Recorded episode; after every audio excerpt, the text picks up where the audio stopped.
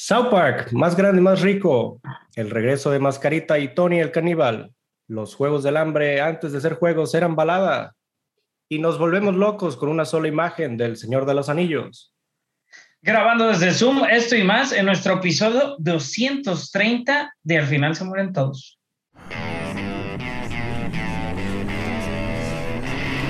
Cine, televisión, videojuegos. Al final se mueren todos.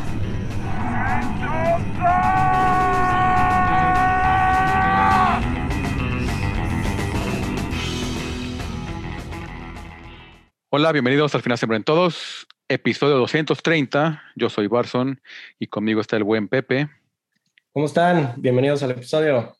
y el Warvin. Buenas, buenas. Oye, este.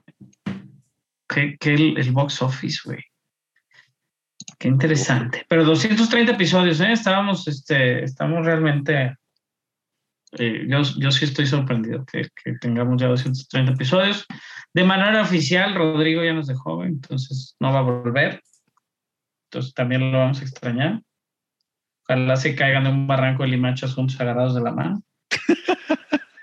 Este. Ah, por supuesto que no. pero pero este pero vamos al box office Carlos, Sí, pues. por favor. Pues sí, saludos, saludos al, al buen. Y pues que, que ahora no te escucha. A ver si es cierto. Este, lo va a hacer un, un examen. dice dice no Sí, lo va a hacer examen el- la próxima semana. Este, pero bueno, ya en el box office, en quinto lugar en Estados Unidos está Stillwater. ¿Cuál es Stillwater? La de Matt es Damon. de, Es el es de una de Matt. Damon nueva básicamente es un redneck de, de, de- que está este Matt Damon. Ah, ya que viaja, a protagonista. viaja de Oklahoma a Francia para ayudar a su hija que es, está en prisión por un asesinato que no cometió, lo que dice que no cometió. Ok. Matt Damon. En cuarto lugar, sí. Black Widow. pero ella hace puras mamás con seis puntos, pues hace lo que sea, ¿no? Y pues ah, está fácil ya. sí. es eso Black Widow, 6.47 millones. Este, pues nada mal. The Green Knight, otro estreno de esta semana. que Pepe Que- ya lo vio Sí, y aquí tristemente todavía no tenemos este, fecha de estreno, ni siquiera. Sí, ahí al ratito platicamos de esa de esta película. Muy bien. Con este patel, ¿no? Es, y Sí, a, sí, a, sí, 20 sí. a 20 Pastel. a 24 a 24 que pues no deja de sacar buenas películas medio raras todas pero buenas muy bien. Sí es, sí es. Hold de M. Night Shyamalan, 6.86 millones. Y en primer lugar, y pues ahora sí que Cinco veces más. un buen estreno, sí.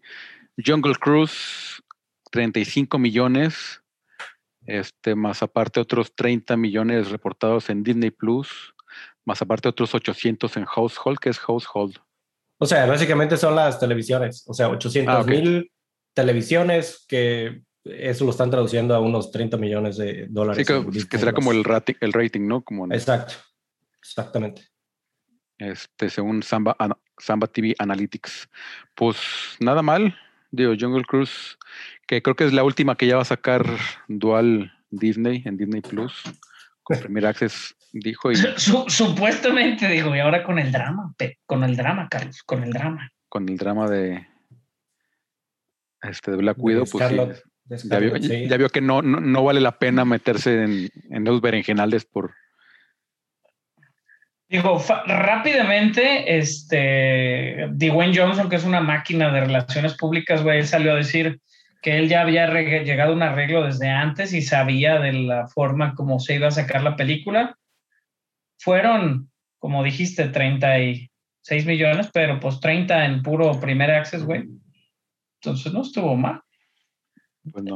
Le rebasó los números, los 35 y tantos, casi 36 millones que metieron, es mucho más arriba de lo esperado según los, ya ves que sacan sus cálculos o sus proyecciones. Este, entonces, pues, pues, pues pinche Jungle Cruise. Está, está, estaba padre. Al rato platicamos de ella. Lo, lo interesante es que ahorita son 35 en box office, este, 30 Disney Plus, 1065. Su budget fue 200. Ahora sí que vamos a ver la siguiente semana a ver qué tanto, qué tanto hype tiene o se le, se le cae todo el brete. Va a ser una batalla larga, yo, Yo creo. creo que se va, a ca- se va a caer y va a estar larga. Ajá, le va a tener que, le van a sufrir, pues creo que Ahora tiene 74 a nivel mundial. O sea, Hmm. 100 110, 105 con, ya con Disney Plus. Sí, sí va a ser. sí va a ser habrá que ver Sí. eh, ese Disney Plus. Pues el primer access muy cuestionado. Obviamente fue mucho revuelo lo que hablábamos la semana pasada con la demanda de Scarlett Johansson a Disney.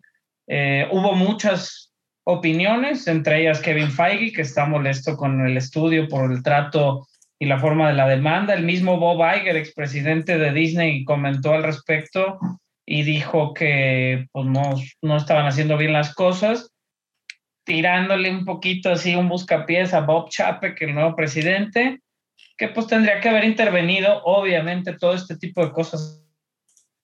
Si, si lo hacen, si intervienen a tiempo, se pudieron haber ahorrado que saliera de manera pública, que es más lo que pesa, ¿no? La pesadilla de relaciones, que es lo que habíamos dicho. Emma Stone se cuestionó un poquito al respecto de su lanzamiento de Cruella.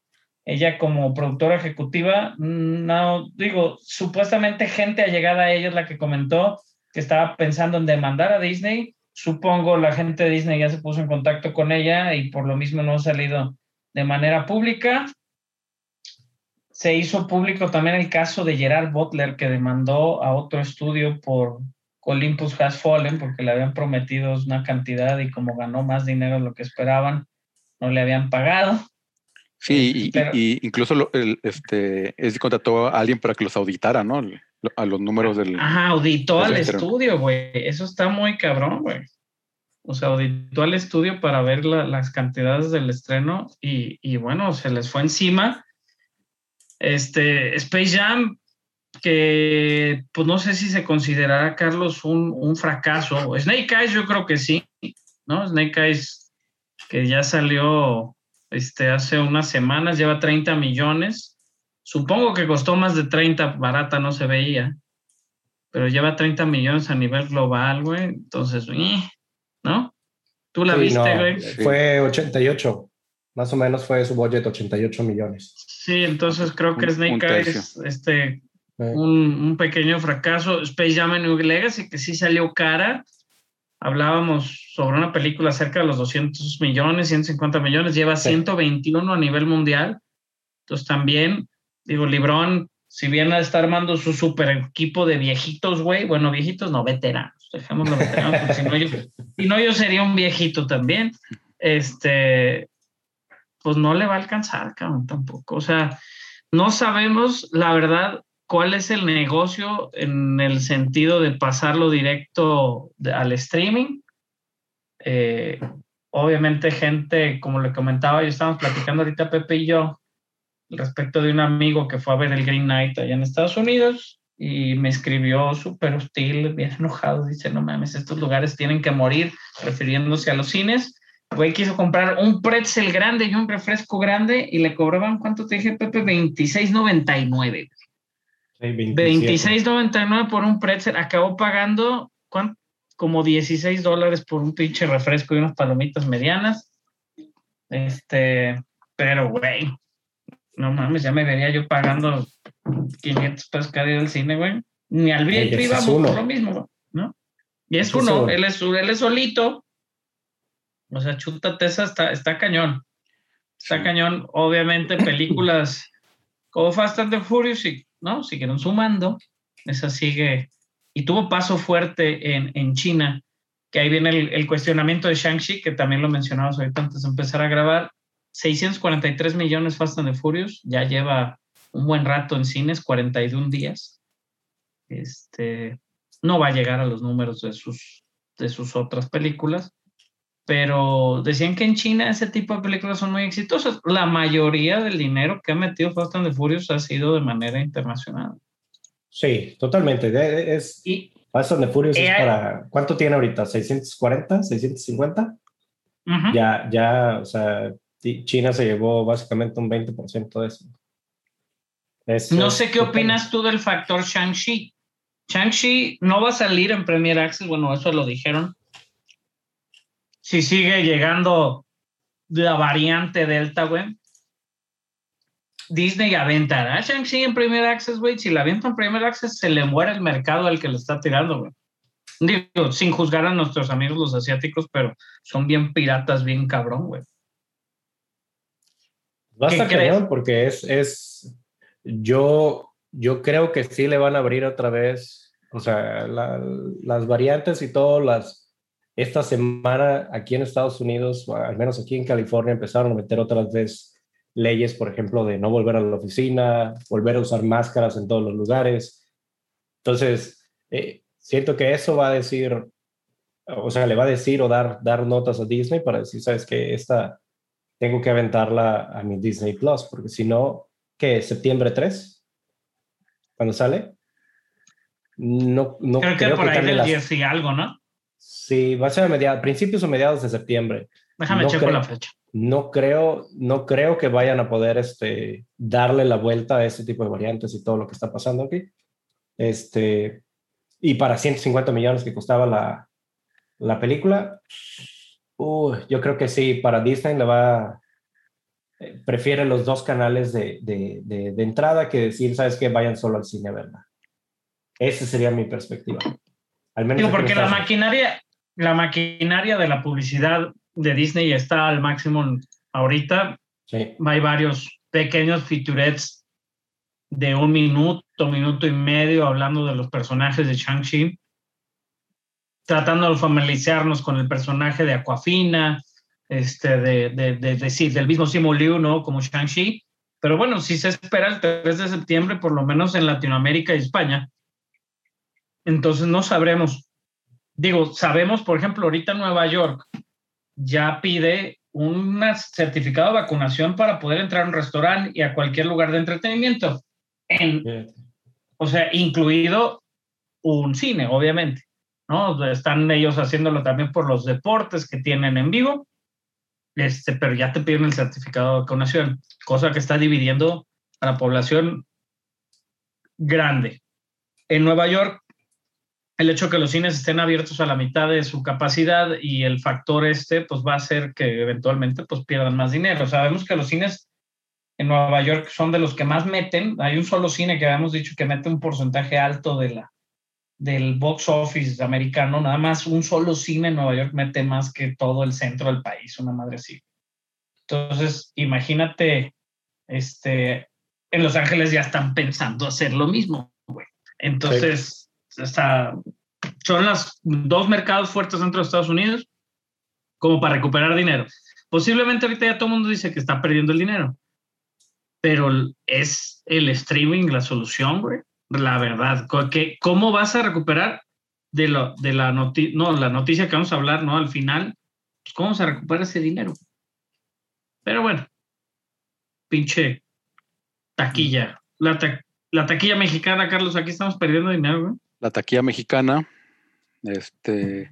Sí, me hizo curioso que el otro día me metí a Cinepolis y me encontré esta película que la había visto el trailer hace mucho, la, última estafa se llama aquí. Este. Que esta película ya. El clasi- la clásica película de viejitos. Este. Morgan Freeman, Robert De Niro y Tommy Lee Jones. Este. Que se ve muy divertida, al menos el tráiler. Y está en, este, ya, ya se estrenó aquí y este lleva una semana. Está en noveno lugar, pero bueno, ahí está. Este, porque ya te vas hasta el quinto lugar, está el mesero. Sigue Shyamalan en cuarto lugar con Viejos. Boss Baby 2, este número 3. Space Jam, número 2. Porque LeBron sigue siendo LeBron aquí en México. Y en primer lugar, Jungle Cruise, también este, no mucho que, que hacerle 21 millones esta semana. Entonces también, o sea, pues no, nada fuera del ordinario que esperaremos. Ya yo alcanzó a entrar en el décimo, pero Solo porque tenemos 10 ahí. Top 10 ahí. sí. Sí, no, ya, es, ya. Ya, ya, ya, sí murió. Pero digo, ahí, por ejemplo, el Jungle Cruise, pues también te dice que, digo, no todo el mercado mexicano te va a pagar el Premier Access de 300 pesos. Entonces es más barato ir a verla al cine, como se debe de ver, ¿no? Sí, y- y Entonces, pues, bueno, o sea, todavía Cinepolis te maneja las promociones, todavía incluso. Entonces ya vas, o sea, que fuimos, fuimos tú y yo un lunes, Warvin, y nos salió 170 pesos, sí, sí. palomitas, dos refrescos y dos entradas. Chulada. sí. Muchachos con sus Y las caricias fueron gratis. las caricias fueron gratis. Ay, Dios. Pero bueno, Con, con su debida, con su debida precaución, pues sí, en México sirve mejor ir al cine, se disfruta mejor. caricias con cubrebocas. Bueno, vámonos de lleno a las noticias. ¿Qué tenemos, Carlos? Empezamos con eh, eh, lo más curioso de esta noticia es que Neil Gaiman lo anunció, o bueno, fue, fue una plática que tuvo en su cuenta oficial de Tumblr. Le dije, bueno, Eh, Tumblr. de viejos, ¿no? Tumblr murió hace como 10 años cuando decidió prohibir el contenido para adultos. Pero bueno, este, estaba ahí al- algunos, este, ahí ahí tuve una conversación con varios usuarios de Tumblr, este, sobre, y le preguntamos sobre la serie de Sandman de Netflix. Pues ahí dijo que pues, que pues ya, ya habían terminado, este, la, la filmación, o al menos fotografía principal, que le llaman, este, es- y pues que ya va directo a postproducción y si hacen falta reshoots y eso, pero pues ya está terminada. Este, que esta serie este, para Netflix, original para Netflix, entre muchos actores que van a salir, está Tom Sturridge y Gwendolyn Christie, Brian of Tart, en Lucifer. Game of Thrones, como Lucifer, el mismo Lucifer de la serie, técnicamente es el mismo Lucifer, mismo personaje. Este, y bueno, pues aún no anuncian fecha concreta de estreno, pero se espera que sea el próximo año. E- Este año dudosamente sale. Entonces yo creo para mediados, próximo año. Pues sí, bien por Gaiman que todavía tiene este, su cuenta activa en Tumblr. Digo, la verdad, alguien sí avísale que ya deje estar de workaholic y le presenten otro tipo de redes sociales, pero pues qué bueno, la verdad, este, vale, vale la pena y que pues, gracias a todos los que están buscando ese tipo de noticias porque nunca lo hubiera adivinado, nunca hubiera visto Sí. ese lugar para Nunca había checado mi Tumblr. No, no manches, no. ¿Tenías Tumblr, güey? Yo no. Carlos sí. Carlos ha tenido todo. No.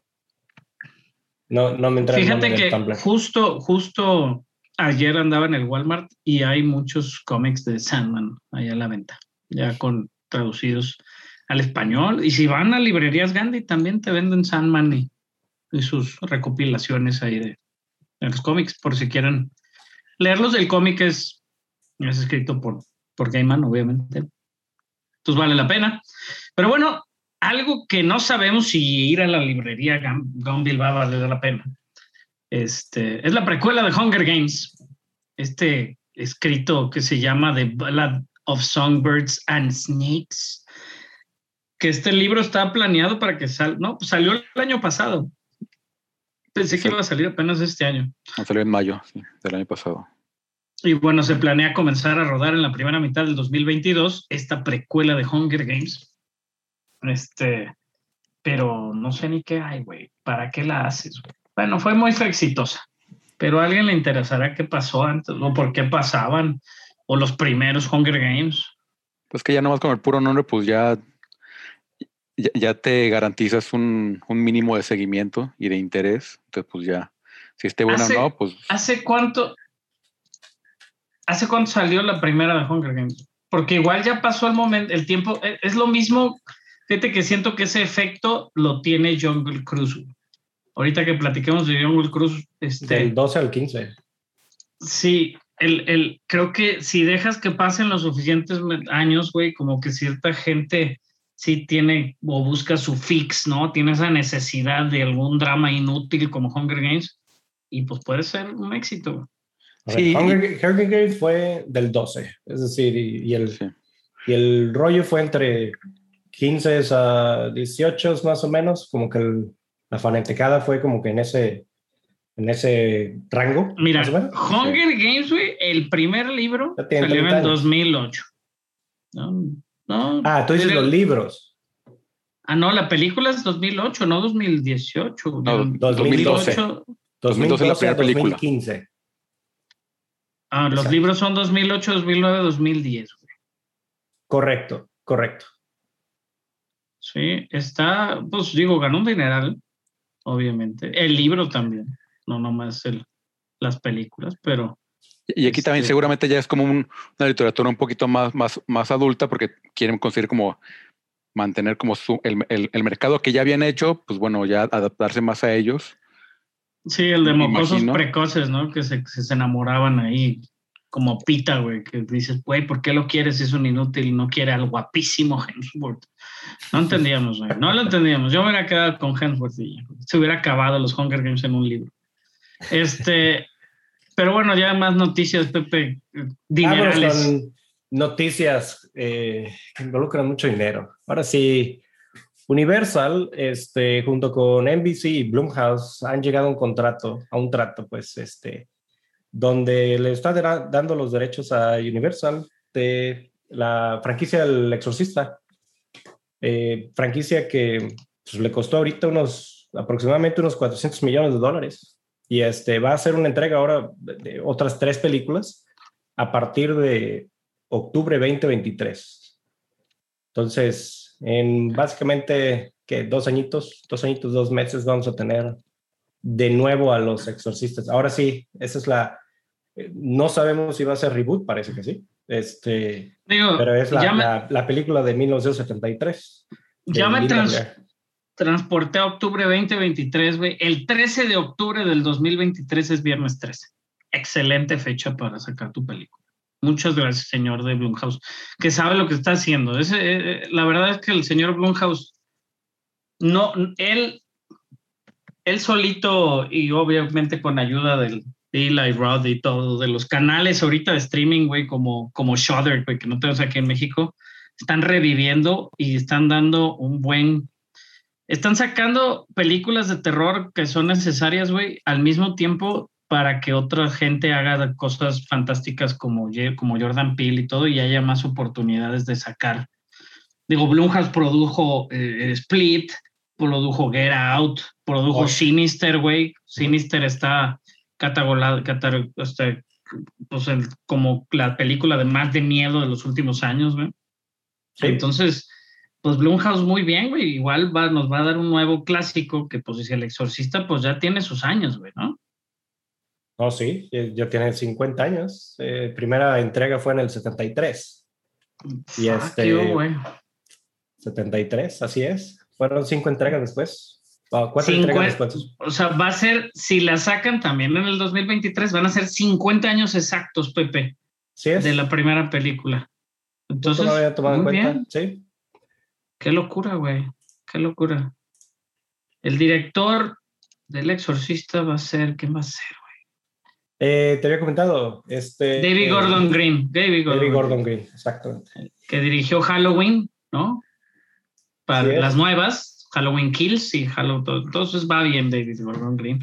Tiene mi sello de aprobación esta película, sin duda. Digo, no que lo necesite, pero se lo doy.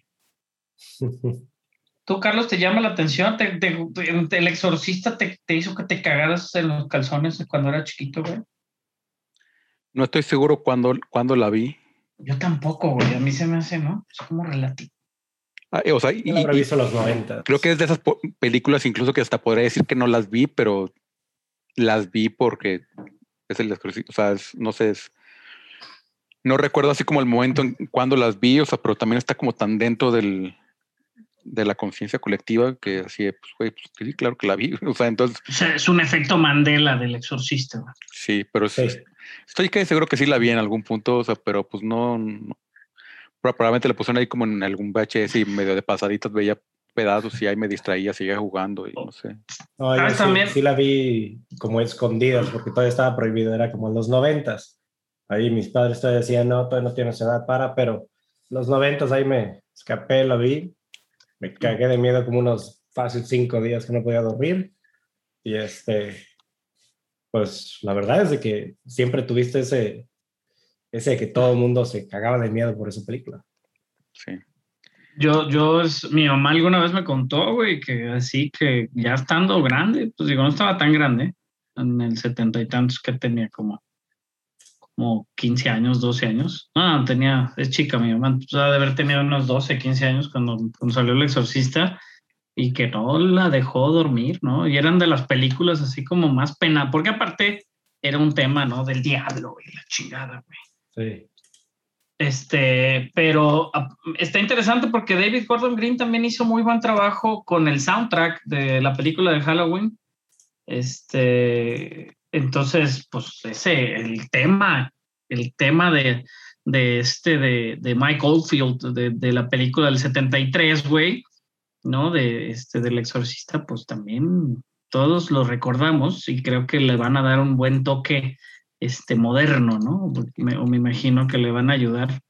Con, Este, con, ese, con, el, con, con el tema del exorcista sí tengo varias historias porque en, en, la época del festival que nos quedamos en el, en el, en el Hotel Diana, que era la sala de prensa, hasta o sea, hablando hace 15 años o FIC 24, FIC 25, 26.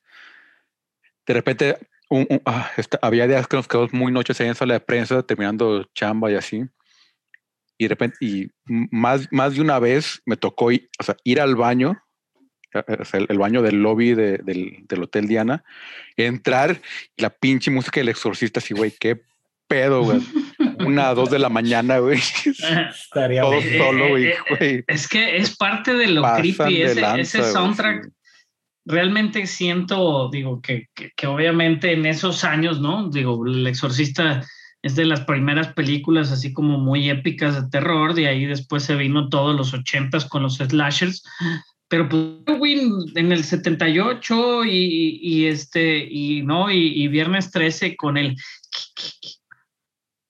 ¿no? Este, que creo que, que es un tío, clásico. Sí, sí, sí, sí, sí. Sí. Este, eh, todo, este, o sea, pues tiene muy buenos composers, güey, o sea, esos tiempos. Obviamente ahorita tenemos, ¿no? La, la, la música de Oz es muy buena, pero pues Harry Manfredini sigue vivo, el de, el de, el de, este, el de Viernes 13, ¿no? Y siguen vivos muchos de esos compositores que pues ojalá volvieran, güey, a, a- como a trabajar con ese suite, ¿no? Con ese, a tocar su música y este, a ver, a ver, ¿qué tal? Pero ¿sabes quién regresa? ¿Quién regresa? 16 años después, Tony el caníbal y Mascarita van a regresar. en- que, que esa mm, me tomó por sorpresa. De repente un día me, me topé con una foto este, que están ya terminando de grabar este, Matando Cabos 2. La máscara del, del máscara se llama esta secuela. Y hoy salió en su eh, en su Instagram y en sus páginas oficiales, sus redes oficiales, salió el póster oficial y salió el tráiler, que es Lemon Films. Y pues, digo, se, ve como que ya traen otro, otra idea muy diferente, ya como más, Más, más, comedia. Más estilo como machete, Ándale. más, más estilo. Robert Rodríguez.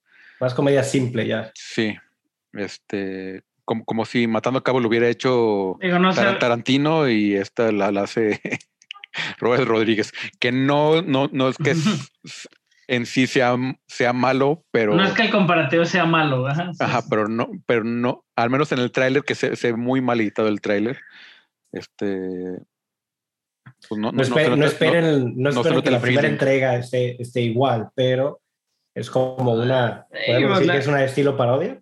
No tienes a Ana Claudia Talancón, güey, que, que eras o no, es buena actriz. No tienes a, a, a- a Jaque y, y al Mudo, ¿no? Ni a Christoph, Sí. ni, a, ni, a, ni a Dalton. Entonces, pues digo, en, en cuestión de taquilla, güey, Maltando Cabos, este, pues fue una locura en su momento. Salió en, en el 2004 Y, y pues aquí tengo una noticia, el 2004, güey, llegó al millón 900 mil espectadores, que era así como, wow, 62 millones de pesos recaudó, habiendo costado 25, pues me imagino.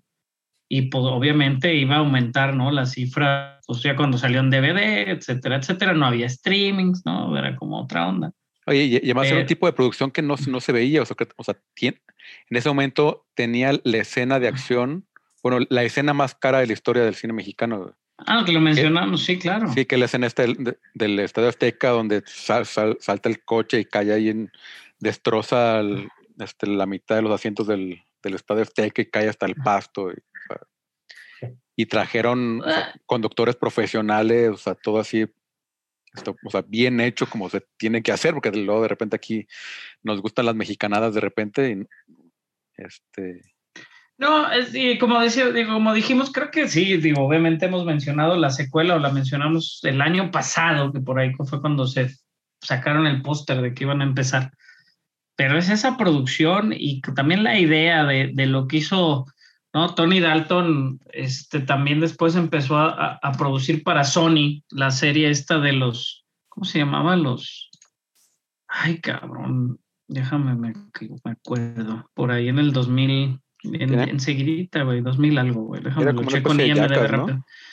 Sí, te- tenía varias, pero traía como una buena, muy buena idea de producción, güey, que era lo interesante, güey. O sea, realmente creo que, creo que fue lo que es ese plus. Entonces, digo, si ahorita sentimos medio baratilla la secuela, pues igual, digo, nomás, este, igual encontraron una buena historia, ¿no? Digo que la historia de la 1 tampoco era, este, como muy, muy mágica, ¿no? Pero bueno, Tony Dalton ya está muy realizado, ¿no? Salen ver el Col Sol, que Bob Odenkirk que está ya sano, por cierto, el protagonista de ver el Col Sol, aprovechando así pero ya digo, ya está más, más realizado Dalton. Mm, Yo creo que no se arreglaron, güey, no le llegaron al precio, güey, de todo saber, güey, o no, no lo necesitaban. Pero pues ya veremos si se necesita o no. Su momento la criticaron muchísimo también Matando Cabos, güey, no es como que sea una excelente película, ¿no? Pero es muy divertida. Pero ¿quién más? ¿Quién más tenemos, Raúl? ¿Qué más? ¿Qué divertido más tenemos? Más divertido. No hay nada más divertido, Pepe. La verdad digo, yo no soy tan fan, pero sé de gente que se hace esta pipí de ver a South Park y los creadores acaban de firmar un contrato de unos pinches millonarios. Demasiado dinero, güey. South Park se metió 900 millones de dólares ahorita en un contrato con, con Viacom este, para producir. Bueno, lo están diciendo que van a hacer películas, 14 películas para el sistema de Paramount Plus. Y aparte de eso, súmale el factor, este, el factor de los videojuegos y demás, ¿no? Pero, pues, Comedy Central, que tenía los derechos de South Park, de todos modos, por ahí, este, pues hablaron con Trey Parker y Matt Stone, que ya son ultra puta millonarios, güey. Pues Oh, para sí. que el, la nueva, el nuevo contrato se vaya hasta el 2027, güey. Entonces, eso significa que lo acaban de renovar hasta la temporada 30. Todavía no alcanza a Miss Simpson, güey. Pero de todos modos, este año, el próximo año va por su temporada número 25, ¿no? Este, pues obviamente digo, todo el talento sigue en South Park. eh, ha sido todo un éxito. Pero, pues digo, parte de toda, en su momento, South Park tuvo un trato con HBO, güey. De hecho, ahorita todos los, to- todo lo de Comedy Central está en HBO Max. Así es, sí. Entonces, este, no sé si eventualmente vaya a ser el movimiento. Supongo que eventualmente van a hacer el brinco a Paramount Plus como un extra. Pero bueno, Comedy Central, este, pues tienen 20 Comedy Central, güey. Este, y pues van a seguir trabajando con, con Viacom, güey, para pues hacer todo este cochinero de, de mojones y, y toallines, güey. Este, que la verdad digo, da mucha risa, güey. La verdad, South Park sí da mucha risa, pero este, pues no sé, güey, que es un chingo de películas, güey. 14 películas en, en, en 7 años, güey, 5 años. Siete años, sí. O sea, Digo, no digo que no vayan a tener contenido, pues no tiene que tener sentido, güey, ¿no? Pero de todos modos, es una locura, güey. Sí, es mucho 900 comercial. millones. Es hacer episodios largos, ¿no? Una película, pues ya. Sí, posiblemente Sí, sí, o alguna historia de origen, ¿no? Este, Sí, lo que yo estaba leyendo es de que básicamente ellos más o menos hacen entre 6 a 10 por año. Tienen 24 ya series, este, seasons 24. Así que digo, películas 2, a lo mejor no es tan challenge como lo pensaríamos, pero digo, sí, hacer ya 14, sí te, no, sí te impacta. verdad- pero 900 ver- millones, wow, la neta sí, sí está La impresionante esa cantidad. Ajá, la verdad, sí, ser- sin ser experto, pues sabemos, güey, que tienen un montón de, de subpersonajes y subhistorias, ¿no? Su videojuego era muy bueno, de Stick of Truth. Este fue calificado en su momento bastante bien como uno, como un muy buen RPG, ¿no? De estilo RPG de aventura. Este, está la, la personalidad de superhéroe, ¿no? De, de, este, de Cartman, güey, que es de, de Coon o el mapache, güey. Este, y todas estas, todo el pinche, la, las, pues ya ha habido posagas, ¿no? Y películas, güey, de, de mapache y de cosas, güey. Entonces, o o sea, no sé, güey. O sea, ¿qué, ¿qué puedan hacer? Obviamente van a hacer algo. Y ellos son muy listos. En su momento los quisieron sacar de, de, de South Park y creo que nunca funcionaron por fuera, ¿eh? O sea, Trey Parker, el, el mero mero de South Park, no, no hizo Team América, que en su momento no ha funcionado.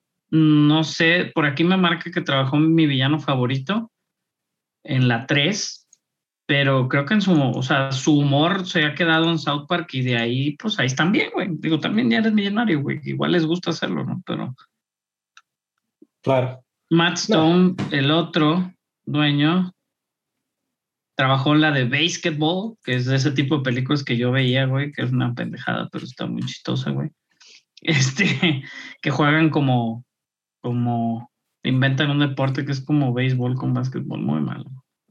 Pero es eso, o sea, es lo que te digo, son, o sea, la Team América tiene momentos épicos, la, la de los titerecillos, güey, ahí que salió en el 2004 Ok, ok, ok. pero no, no, no es, no es tan épica. Nada que brinque como... South El humor, Park. el humor no se traduce tampoco como a live action. Pues. South, South Park funciona en su, en su universo. Pues.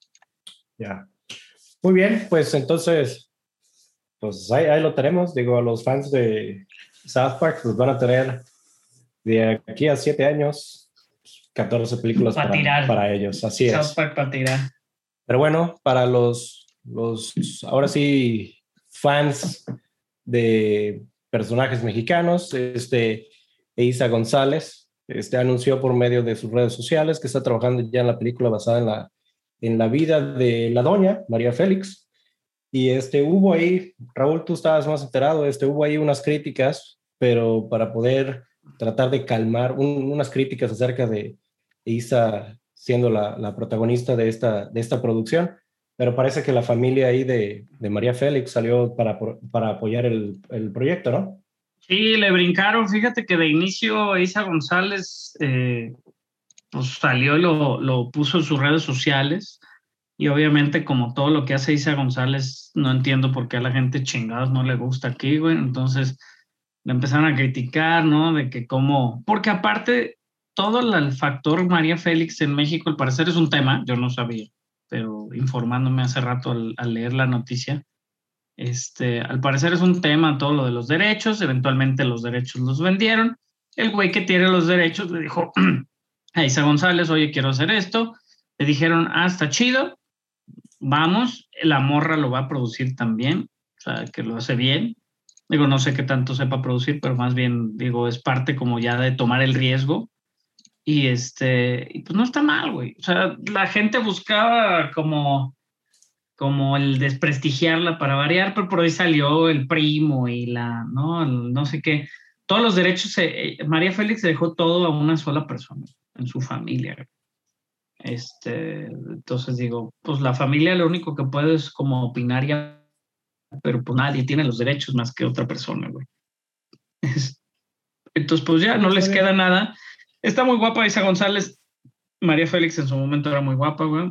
Creo que podría funcionar. No sé en qué forma. No creo que va a ser este. Digo, va a ser como, como una historia de su vida, güey. No creo que van a tocar ya su vida adulta, güey, cuando ya sea puras pendejadas la señora. Pero, pues igual y sí. Para hacerlo más auténtico, ¿no? Y real.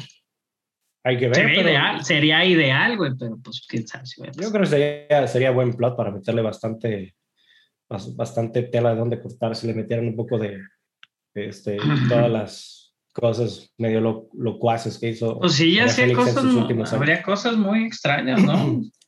Sí, Yo, yo como que me acuerdo así como de, de que se metió con el vato del Big Brother y pendejadas así, ¿no? espero que eso sí, eso sí no lo toquen, pero sí, sí, sí, sí, así como Sí, más, algo- como súper, deja tú de telenovela, güey, de como de, como de, pues no de la doña, pues.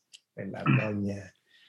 Ah, sí, este, yo creo que sí va a ser un, un buen plot, yo creo que sí va a estar, sí va a estar, tiene, tiene de dónde sacarle un buen plot a, a María Félix, tiene mucho, tenía mucho, mucho poder aquí en México, bueno, allá en México, y este, y Isa González, la verdad, está haciendo muy bien. Así que, pues, le deseamos todos, todo el apoyo para que saque una muy buena película, y la verdad, sí, es una actriz guapa, y pues, este, creo que sí, sí va acorde, como decías, a, a la María Félix de, de los años 50, 60, que estaba muy guapa también. de antaño. Así es. Carlos, tú tienes Sí, algo no tan de antaño. Sí, una noticia que lo voy a leer así literal porque está. Si, inte- si intento malabarear con esta, güey, me voy a perder durísimo. Está, compli- está, está complicado los nombres, apellidos y todo. Se- entonces, se, pseudo, se pseudo confirma en la alfombra roja de Suicide Squad la participación de Cholo Mandueña como el Blue Beetle o Jaime Reyes para un proyecto de Warner Brothers DC. Pero de momento, Cholo volverá a su papel de Miguel en la confirmada cuarta temporada de Cobra Kai, que va a salir oficialmente en diciembre de 2021, según anunció Netflix con un teaser hoy. Muy bien. Fueron ¿Qué? Fueron Tres- dos noticias en una. tres notas, tres notas en una. Ahí está. en Suicide No, Squad. no digan, no digan que no puedo este, No, llenar perfecto. de notas. Estuvo perfecto. Eh, Fíjate que el, el Blue Beetle ya lo habíamos comentado, Chava por ahí también dijo, ya habíamos dicho, pues sí, pero no lo habían confirmado. Entrevistaron a Mardueña en, en, la alfombra y el güey así como, estoy muy orgulloso de, de poder participar y la chingada. Y pues ya Netflix hoy sacó un teaser del All Valley Tournament, que es lo más importante en artes marciales y es como termina la tercera temporada, super spoiler alert. Este, ya, güey, ya lo deben de haber dicho. Pero No- siento que No lo he visto, Net- pero no me importa. Netflix nos vendió humo, güey, porque pues Netflix la iba a aventar según ellos en septiembre, güey. Y pues hasta diciembre. Acaban de terminar la de grabar, por cierto. También hace poquitito. Entonces, pues hasta diciembre decíamos que la graban así como en una cochera, güey. Pero pues en diciembre también sale Witcher. Entonces no sé si se vayan a canibalizar entre ellos, güey. No, pues, No creo que ninguno. Digo, ninguno uh, ninguno vaya a decir, oh, voy a ver Witcher. La sacas un viernes y el otro la sacas el otro viernes y ya la Sí. vieron todo el mundo para el sábado. sí, tienen cuatro viernes en, en diciembre para sacar cuatro series que se gastaron 200 millones. Sí. Bueno, Cobra Kai no cuesta 200 millones. No, no, no. En, en total, cuatro, series en total. Entonces, no, superhéroe, Blue Beetle, este, Solo Ma- eh, Maridueña, Mi bochito azul se llama aquí en español. mi mochito azul. ¿Qué podemos saber de este superhéroe? La verdad, yo, yo sí estaba, este, ahora sí que Fíjate que esta es como la tercera iteración, este, Pepe, del Blue Beetle. El Blue Beetle, este, originalmente es como un, un bicho extraterrestre, güey, que cae en la Tierra y se le pega a un, como a un host. Sí, como un Y de alguna manera, ajá, y de alguna manera, este, pues le forma esta armadura que tiene, tiene punch, ¿eh? el, el Blue Beetle tiene punch. Cuando le han querido dar punch, tiene, tiene mucho poder. De alguna manera, este, pues Jaime Reyes es el tercer Blue Beetle que lo introdujeron hasta el 2006 en, en las crisis infinitas. Este, ha salido mucho en las series animadas por también ser un personaje como más teen, como más este adolescente. Y ha salido en varios videojuegos. Por ahí tenemos una versión en, en, en Justice 2. Tenemos del Blue Beetle. Pues la primera vez, obviamente, que lo vamos a ver en live action. Este, pero pues ahí está, el Cholo Maridueña, que ya la habían, pues ya tenían rato correteándolo. Pues bueno, lo, lo confirmaron, la ce- cenó un día antes con los productores y con no sé qué, y le dijeron, va, y dijeron, va, pues mañana te invitamos a la premiere de Suicide Squad, y ya se fue, y ya. Y ahí dijo todo. Así fue la historia. Soltó la sopa. Muy bien. Este, y bueno, algo que pasó y que no sé si, si, este, si reír o llorar.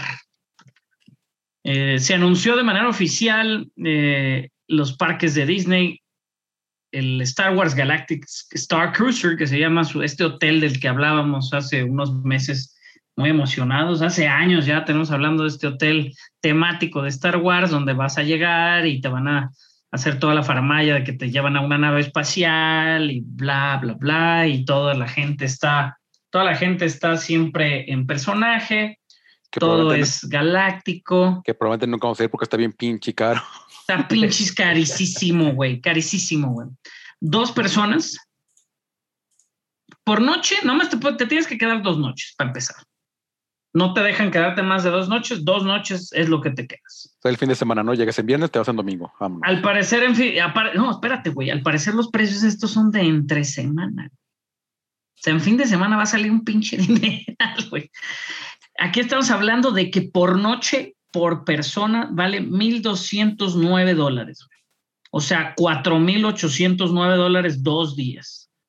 Para tres adultos, dos adultos y un niño, dos adultos y un niño. Ustedes que están escuchando que tienen un chiquillo y dicen, "Ah, pues nos vamos, mi vieja, yo y el chiquillo. 5.299 dólares dos días.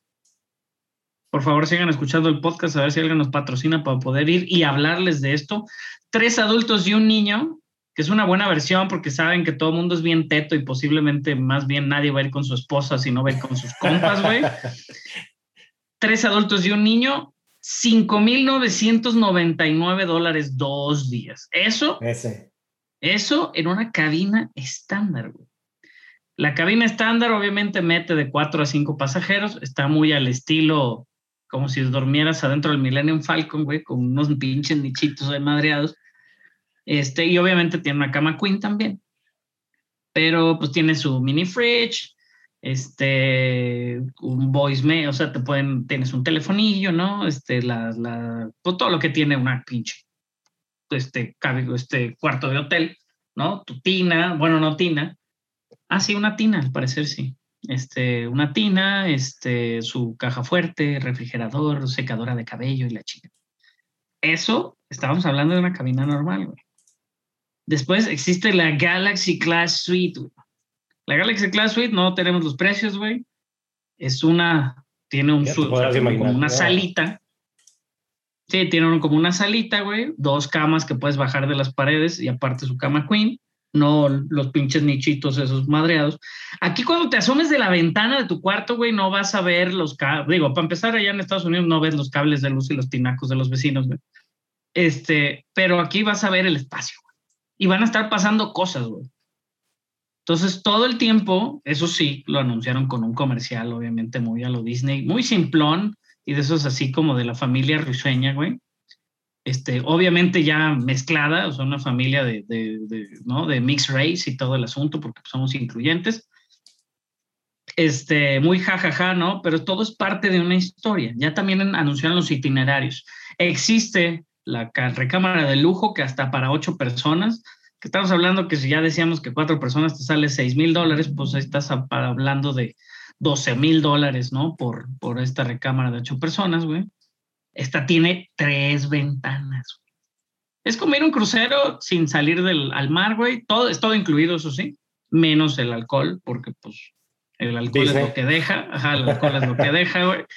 Este, pero está bien loco, güey. O sea, realmente, digo, los precios están loquísimos. Este, yo creo que si me dijeran, pues igual te vas a morir, pues igual sí voy y me endeudo y me meto allá, pero está muy cabrón, güey. También confirmaron que va a haber estos fantásticos sables láser nuevos, que son así como de súper... Los, los mismos medio en un comercial, que ya salen desde la, desde la, la culata y están más... Pero vas a tener que ser mínimo, tener siete años para entrar en, la, en, la, en el entrenamiento de sable láser. güey. Entonces, pues no sabemos qué vaya a ser, vayan a tener sensores, te va a tirar un rayo las cositas, así como, como entrena Luke. Obviamente, hay add-ons, cosas extras que le puedes agregar, porque siempre Disney te va poner algo extra, no nada más te va a cobrar más en lo que puedas, sino algo extra por si no te cobra lo suficiente, le pongas más aguacate a las cosas. Entonces existe el Captain Stable, esta experiencia de cena, ¿no? Muy al estilo cuando vas a un crucero, ¿no? Que de repente oh, te invitamos a la mesa del capitán, ¿no? Y suenas con un, pues con el capitán del barco, ¿no? Que al parecer es todo un honor, nunca me podría valer más madre. Este, pero bueno, el Halicon, que es esta nave donde vas a estar, güey, pues, pues te, te, van a invitar a una cena de lujo, este, con música en vivo. Todo, eso sí, en las noches va a haber música en vivo. Dicen que por ahí con una estrella de la galaxia. Este, entonces, pues digo, podemos suponer que este puede ser eh, el, el, crew, ¿no? Del, del, que está en el Palacio de Java. No sé cómo se llaman estos. ¿Cómo se llama la que canta, güey, del Palacio de Java? Esta. La. Ay, güey, déjame, lo estoy buscando. Los Pero bueno, podría ser con ella. La, la Sai. La, la de el los. Sai Noodle. El, el de. Ajá, Sai Noodle. Ajá, la, la, la de la boquita. Ah, sí, ¿no? sí, sí. Vaya. la chiquita, una hija. no sabemos si va, si, si, si, va a estar cantando, ¿no? El, el o, o, el, o, la banda de, de, de la, de la ah, cafetería. Digo, que estuvimos ya nosotros. Lo vimos. Pepe y yo, ajá, Max Pepe, Rebel yo, Band. Sí. Pepe y yo que estuvimos el, hace un par de años ya en, en Galaxy Edge, ¿no? Que por ahí ya también es muy inclusivo este pedo. Pero bueno, la, las primeras noches, güey, pues va a haber este, no te dicen quién es esa estrella intergaláctica de la que puedes, este, que va a ser parte del, del, del especial, ¿no? De, te van a dar tu breakfast y tu lunch ahí, güey, y en algún punto, güey, te van a sacar este, al parque, ¿no? Que, que va a ser parte de, de esta experiencia, te van a llevar a Hollywood Studios, te van a dar la entrada que, que, la gente está emocionada porque pues ahorita es un pedo entrar al juego de Rise of the Resistance, güey, entonces te van a asegurar la entrada a Rise of the Resistance y te van a asegurar la entrada a, a, al otro juego, ¿no? Al de Millennium Falcon Smuggler's Run. Entonces, pues bueno, ya hay un itinerario que, que, que lo subieron, pues mucho es de que pues te subes al, al lanzamiento, te bajan, te dan unos refreshments, te dan al, te llevan al, a jugar Sabac, ¿no? Esta, o sea, te van a traer en friega, ni siquiera creas sí, que este, este juego holográfico de Sabac, ¿no? Te van a llevar a la mesa, va a haber esta cena con el capitán, güey, si lo quieres hacer, si no cena normal. Y en algún punto, en ese punto, güey, este, va a haber, va a llegar alguien, güey, te va a decir, oye, este, necesito que me ayudes a infiltrarme este, o, o a irme en, de manera ilegal en el cargo de la nave, ¿no? O necesito que ayudes, creo que hay como dos o tres tipos de historia. Hay uno este, que puedes planear como un heist, ¿no? Sí. y hay otro que puedes este, hacer como, como un robo de, de una nave de la primera orden. En este caso, digo, es en la época actual, ¿no? Star Wars no, no, confirma de ninguna manera que vayan a salir ninguno de los personajes, obviamente, de la trilogía original, que posiblemente sea los que más quiera la gente, pero porque pues, el, el tiempo sigue avanzando y, y, ellos siguen creando este, experiencias, entonces, pues al mismo tiempo es eso, o sea, lo que dicen que, que, que ahorita por eso ves a Kylo Ren, ¿no? En, en el Galaxy Edge, ¿no? Ves a, a Darth Vader, que ya han estado pensando, obviamente, en hacer pues en sacar a Darth Vader o sacar a Luke Skywalker, pero no saben todavía cómo, cómo traerlos al parque a este entretenimiento que es como entretenimiento tiempo real, por así decirlo. Sí, pero está loco, está, está locochón, está interesante, habrá que investigarle un poquito más a, a los itinerarios. Mira, El... te, te, voy a decir dos cosas que creo digo, van a ser algo que, que no sé cómo le van a hacer, pero si te fijas en el, la planeación que dicen de, el, el, día uno van a empezar a la una de la tarde y tienes actividades hasta las casi nueve de la noche. Digo, estás no, pagando un dineral, güey. Yo creo que estás pagando un dineral, te, pero le sacas jugo. La, no, sí, o sea, tú, tú conscientemente vas a tratar de estar involucrado al 100%, pero no todos pueden. El día 2 empiezas entre 7 y 8 de la mañana a desayunar y a las ocho y cuarto ya tienes que estar eh, haciendo fila para el Rise of the Resistance. O sea, vas a guacarear todo lo que tengas en, en Rise of the Resistance. no Porque de ahí- tanto. No, no, no, pero porque de ahí para abajo tienes cosas hasta las 11 de la noche. O sea, yo no sé, este, digo, no es de que quiera justificar a los, a los americanos, pero digo, no, no, no son de... No son muy de- activos. no No, son de- digo, como, como buen mexicano, güey, si pagas un pinche dineral, güey, yo ni duermo y veo la ventana toda la noche, güey, a ver qué pasa, güey. Dices, puta, a las 3 de la mañana pasó Chubaca, güey. Estoy no mames. ¿no? Pero, pero sí, Estoy sí está muy cabrón. Realmente creo que, que, pues, sale un dineral. Ahorita el factor, pues está muy divisi- divis- divisorio el tema de las vacunas. Disney, como parque, acaba de, de, de pedirle, este, digo, aparte de que ya va a requerir máscaras, que lo había quitado los parques, este, en general en, en California y en Orlando, ya va a requerir máscaras en ambos parques, pero eh, al mismo tiempo está pidiendo en California eh, que todos sus, en, en general en sus parques, que todos sus empleados estén vacunados. güey. Así es. Si no estás vacunado, no puedes trabajar en Disney, entonces digo, es una medida medio extrema. Digo, yo soy pro vacuna, no me quita el sueño, pero creo que también es un tema político interesante.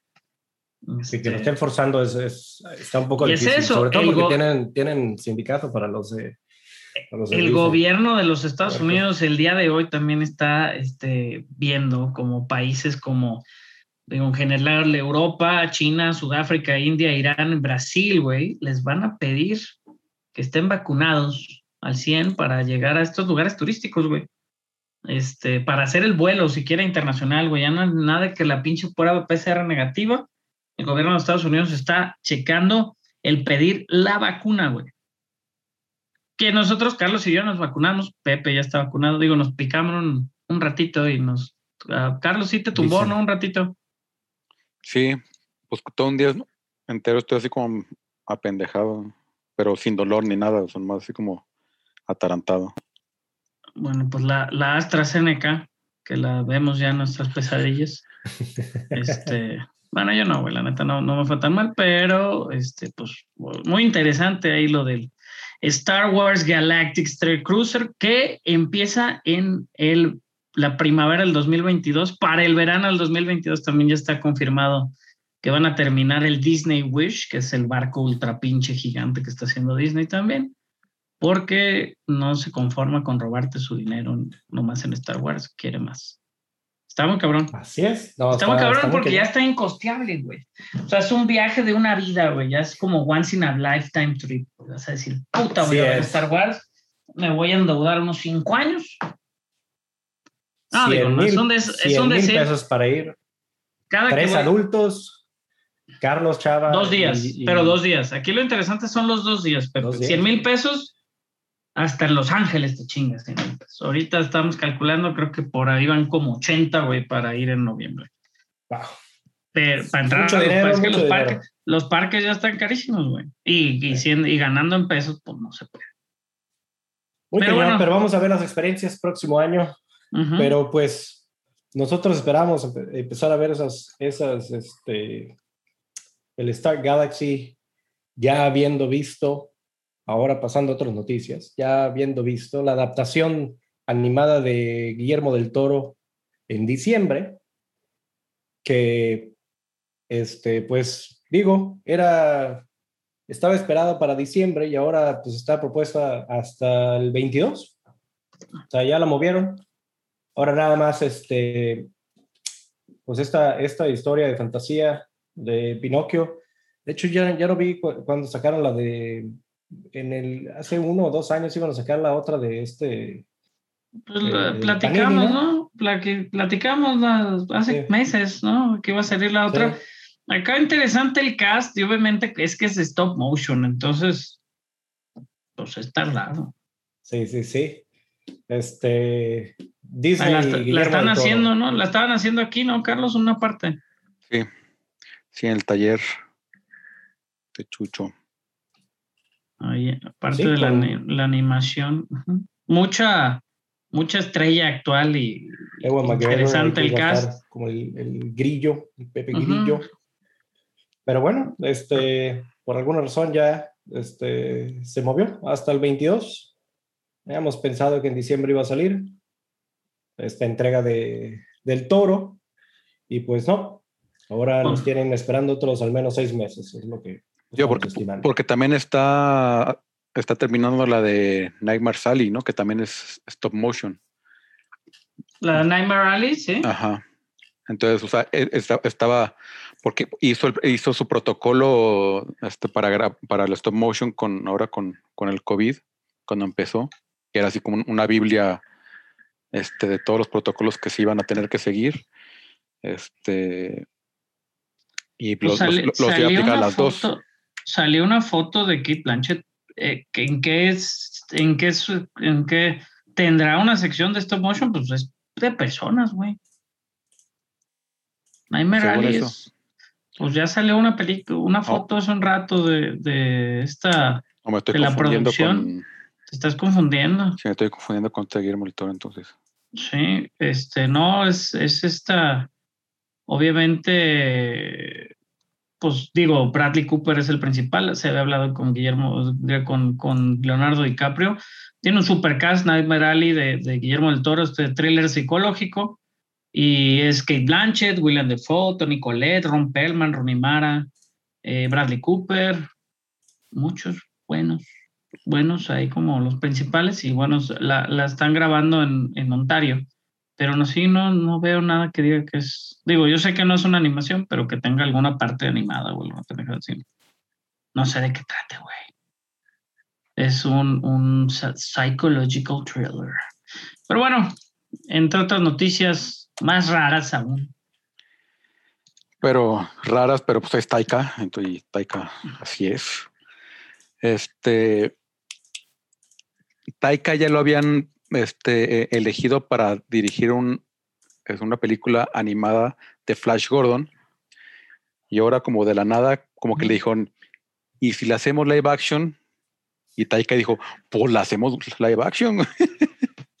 ¿Por qué no? Taika, Taika para los que no saben exactamente quién es es director de qué Carlos Él dirigió este. Lo que, lo- digo en- más en- exitoso en- entre- Rabbit Entrevista con los vampiros, y voy a empezar por entrevista con los vampiros. Este, What We Do in the Shadows, este, que ahora también ya le hicieron serie muy exitosa también, pero aquí, aquí en México muy complicada de ver. Después, este, de la nada le dieron Thor Ragnarok y la, la sacó del estadio y de ahí se convirtió así en un director estrella. Este, le dieron Jojo Rabbit, o sea, le, le dieron la autorización para que hiciera su Jojo Rabbit. Este, y pues ahorita está haciendo Thor Love and Thunder. Vamos a decir ¿Qué- que del qué digo? 2015 para adelante es cuando el vato no tiene cabeza para estar en ningún lado. por, por lo mismo que nos da risa, es porque es una mamada, este, digo, si alguna vez vieron la- la- el ejemplo más claro de, de este, de, de Flash Gordon, si alguna vez vieron Ted, la película del osito, ¿no? Eh, eh, obviamente el personaje de, el personaje de Mark Wahlberg es fanaticazo de Flash Gordon, ¿no? Y de, de Sam Jones, Sam J. Jones, que es el, el güerito, que es el principal. Este Flash Gordon era un como comic strip, ¿no? De los años 30. Entonces, este, pues es como, este, es la, era la competencia de Buck Rogers, que después, obviamente, este, después salió la, la, la, la forma animada de Buck Rogers, que era Dog Dodgers, que era el pato, el pato Lucas, ¿no? En, en, en, Warner Brothers. Pero ese, son estas como, como de, como versiones de superhéroes galácticos, güey, ridículos. Y lo más famoso de eso también fue la, la película, ¿no? De los ochentas, que usaba esta canción de Flash, ah, ¿no? Que estaba muy cagada, güey. Y también hubo, ajá, güey, una, hubo una, un show de televisión, güey. Este, pero nunca nada ha sido exitoso. Flash Gordon siempre se ha mantenido como, como muy ridículo y ha sido como más de culto. Entonces, Flash Gordon y Taika es una mezcla muy interesante. güey. Porque vas. Definitivamente. Max von Sydow, güey, es el emperador Ming, güey, en, en, en, la, en la película original. Max von Sydow es un viejito que sale en la de Star Wars, este, The Force Awakens, ahí al, muy al principio. Sale. Sí, pues de hecho es el, es el padre del exorcista. Anda, el padre del exorcista. ya, full circle llegamos.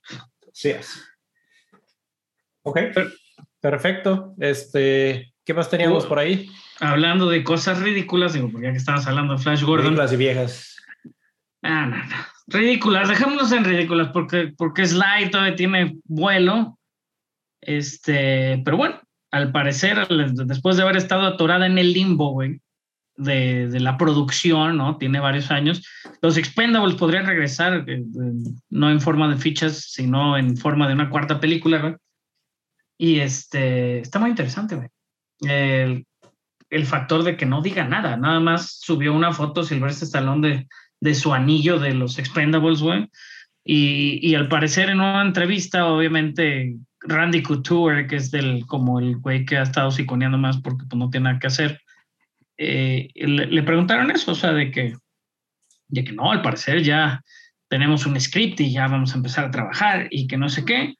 Este, pero pues ya, o sea, Silvestre Stallone subió una foto a sus redes sociales hace un par de días diciendo, acabo de terminar el diseño del nuevo anillo para los Expendables 4, es un peque, es poco pesado, pero le va, me va a dar unos, algo de músculos en mis dedos. Eso puso así, con traducción directa, este, muscles on my fingers, es tal cual lo que puso, muy chistoso su comentario, pero pues es eso, no tenemos mucho, nada más que la foto y la confirmación que eventualmente van a volver los Expendables.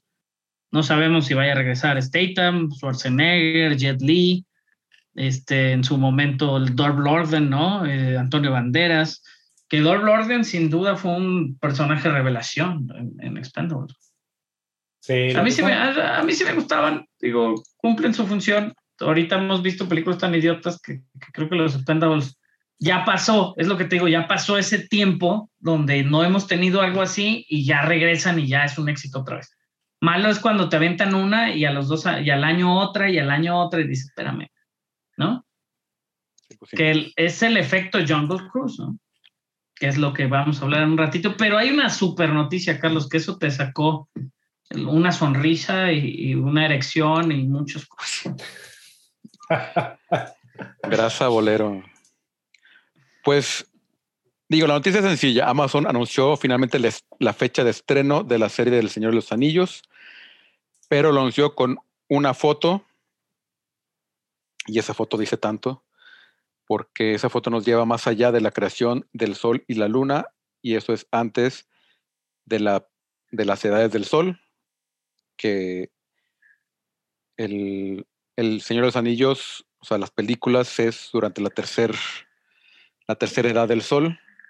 Nos habían prometido la segunda edad, este, con Númenor y compañía, pero acá nos, nos vamos hasta, hasta Valinor. Bueno, primero es 22 de septiembre de 2022. Este va a salir esta serie, la serie más cara de la historia. Este, pero pues este, ya entrando en la foto, digo, se ve este, el reino de Valinor, este, y, la capital Valmar, del lado izquierdo. Y al fondo parece que se, ve el- un, un amanecer o un atardecer, pero ya cuando haces zoom te das cuenta que hay como dos figuras y está bien cabrón porque son Telperion y Laurelin, que son los dos famosos árboles de Valinor, que eran los que le daban luz a, todo este reino, a toda esta, esta tierra. Este, y pues que son como parte esencial de toda la historia de, este, la, de Arda y de, la Tierra Media, porque son de ahí, este, Faenor tomó la luz de, la luz de estos dos árboles para crear los Silmaril, que después ya fue todo un pedo las batallas que, que provocó y las envidias. Este, y sin, lugar duda fue el, este, el mayor tesoro que creó Faenor, su obra más, más grande. Y estos árboles después los destruyó este Melkor junto con la araña Ungoliath, este que es este ans- un ancestro de, de Shelob, ella la araña. O sea, la, la ella, la araña, es la que agarra a Frodo, ¿no? Para, digo, para Sí. que la gente que no está tan avanzada qué Exactamente. está pasando, pero es muchísimos millones de años, miles, miles, miles de años, ¿no? Son Miles de años. La segunda edad son 2000, son 3000 años antes de lo, de lo que pasó en El Señor de los Anillos. Este, o sea, entonces por eso o sea, no va a salir ni, evidentemente ni Aragorn ni, ni Pero Frodo, bueno, ni, ni nadie. Po- ¿Podría salir Legolas? No, Legolas tampoco. Podría salir Galadriel, podría salir Elrond. Este, podría salir, bueno, en, en esa época todavía no, este Gandalf no había llegado a la Tierra Media, o sea, pero ya existía en su forma de ángel o de, no sé, fue el nombre ahorita. Estoy pensando en más cosas. Pero, pero sí, eventualmente, este, cuando los destruyeron a, a estos árboles, con, con la última flor de, este, del, de Telperion crearon el sol y con el último fruto del laurelin crearon la luna.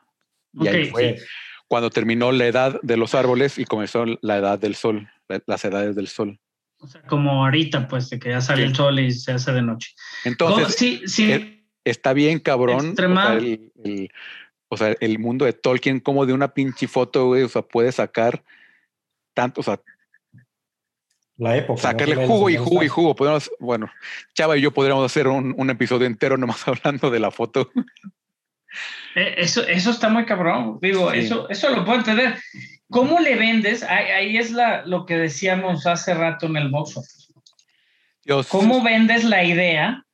Porque va a estar costando un dineral, Carlos. Cada capítulo cuesta como una película, Sí, ¿no? So- Como 100 millones, una cosa. Sí, es lo que estábamos No, menos, diciendo. son- Obviamente. es que sí, sí, sí van a ser temporadas más largas también, pero sí son 400 y tantos millones.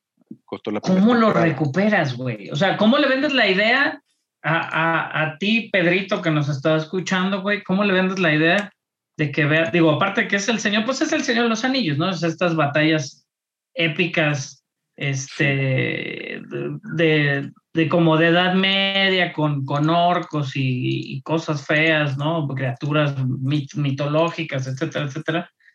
Pero ¿cómo le vendes, o sea, a alguien si el Señor de los Anillos es difícil, porque es un mercado difícil, aunque es sumamente exitoso, obviamente. Sí, creo, creo que creo que eso ya se facilitó mucho a después de las películas que ya son clásicos. Entonces, digo, a fin de cuentas, a- acá lo que Jeff Bezos quiere hacer a base de billetazos es crear su propio Game of Thrones, incluso ir más allá de Game of Thrones, algo mucho más épico. En el sentido de, porque seguramente, o sea, yo estoy pensando que es- esa imagen va a ser o sea, un recuerdo, algo así, algo de los principios, porque en esa época Sauron pues era un, un sargentillo de, este, de Melkor. Que el, el verdadero señor oscuro. Entonces, Siempre hay este, un señor oscuro. No, sí, sí, o sea, sí, Sí, sí, sí, sí. lo Siempre hay un, necesitas, digo, siempre un lo- señor oscuro más oscuro que el anterior. Sí, siempre hay. Pero Por bueno, eso eh, en, a en- ver. en este de aquí, o sea, nomás para poner el plot. El, y digo, la imagen cuentas, parece que es un flashback de la primera edad en No, eh, no, donde es- la- es antes, Middle antes. Earth. es, es antes de la primera edad. Acu- Acuérdate, está- están los árboles, los, cuando, cuando destruyen los árboles, terminan las edades de los, de los árboles y comienza la primera edad del sol. Ok, correcto. Ok, tienes razón, tienes razón. Entonces es un flashback a básicamente este, miles y miles de años antes de donde se supone que vamos a empezar la serie. Y, y ahí, ahí ya existía, todavía no, todavía no era el Señor de los Anillos, pero Sauron ya estaba ahí, porque digo, a fin de cuentas Sauron es el Señor de los Anillos. Sauron fue el que creó los anillos en la segunda edad media. La, la segunda La de edades, ajá. edad. Este, eh, ok. La verdad es de que sí, digo, te, te, te arma demasiado. Sí, habían muchas indicaciones, como habías dicho, habíamos platicado de esto, y sí le pusimos a estudiar. La verdad es de que Señor de los Anillos, o más bien el mundo de Edad Media y, y todo lo que estábamos viendo es, es como estudiar. Ah, pero ¿cómo El se llama el verdadero Suicide Squad? Los niños héroes, cabrón. ¿Qué? Exacto, exacto. O sea, el ¿no? Sé, que, sé, sé que el que se enrolló este, es Juan 24 Escutia mil años por el tiene chiste. Gandalf, by the way. Digo, Sí. Sí, es, es que, digo, justo discutíamos eso, digo, no lo discutíamos, lo platicamos al mediodía con, con mis hijos, ¿no? Digo, mi hijo que se sabe datos así como de dinosaurios y cosas así, y, y ahora que estuvimos viendo los Juegos Olímpicos, pues digo, es parte de la cultura general, ¿no? Y una cultura que necesitas como saberte de repente, pues una bandera de un país, un país, y para no sonar tan idiota de no saber dónde está o qué es, o qué es, ¿no? Suiza, güey. Ujú. Este, digo, vivir en Suiza y perderte cosas como que pase ahorita el güey de los camotes y arruine el podcast, pues no va a pasar. Este, pero, pero sí, o sea, siento que, que sé que le encanta este pedo, güey. Sí está bien clavada. Y hay gente que, que le va a costar entrar a, a, a, esta, a, a esto, ¿no? Estuve checando, estaba ahorita que estaban platicando ustedes, lo que ganó supuestamente güey, con Game of Thrones. Desde el 2011, digo, hay un güey que tiene un pinche cálculo acá, hizo toda la matemática, güey, desde el 2012 al 2019. Obviamente todo lo que se estima son los costos, güey, ¿no? Los costos de cuánto va a costar cada episodio, este, cuánto va a costar la licencia, güey, porque aparte la licencia del Señor de los Anillos pues, le costó una lana a Amazon.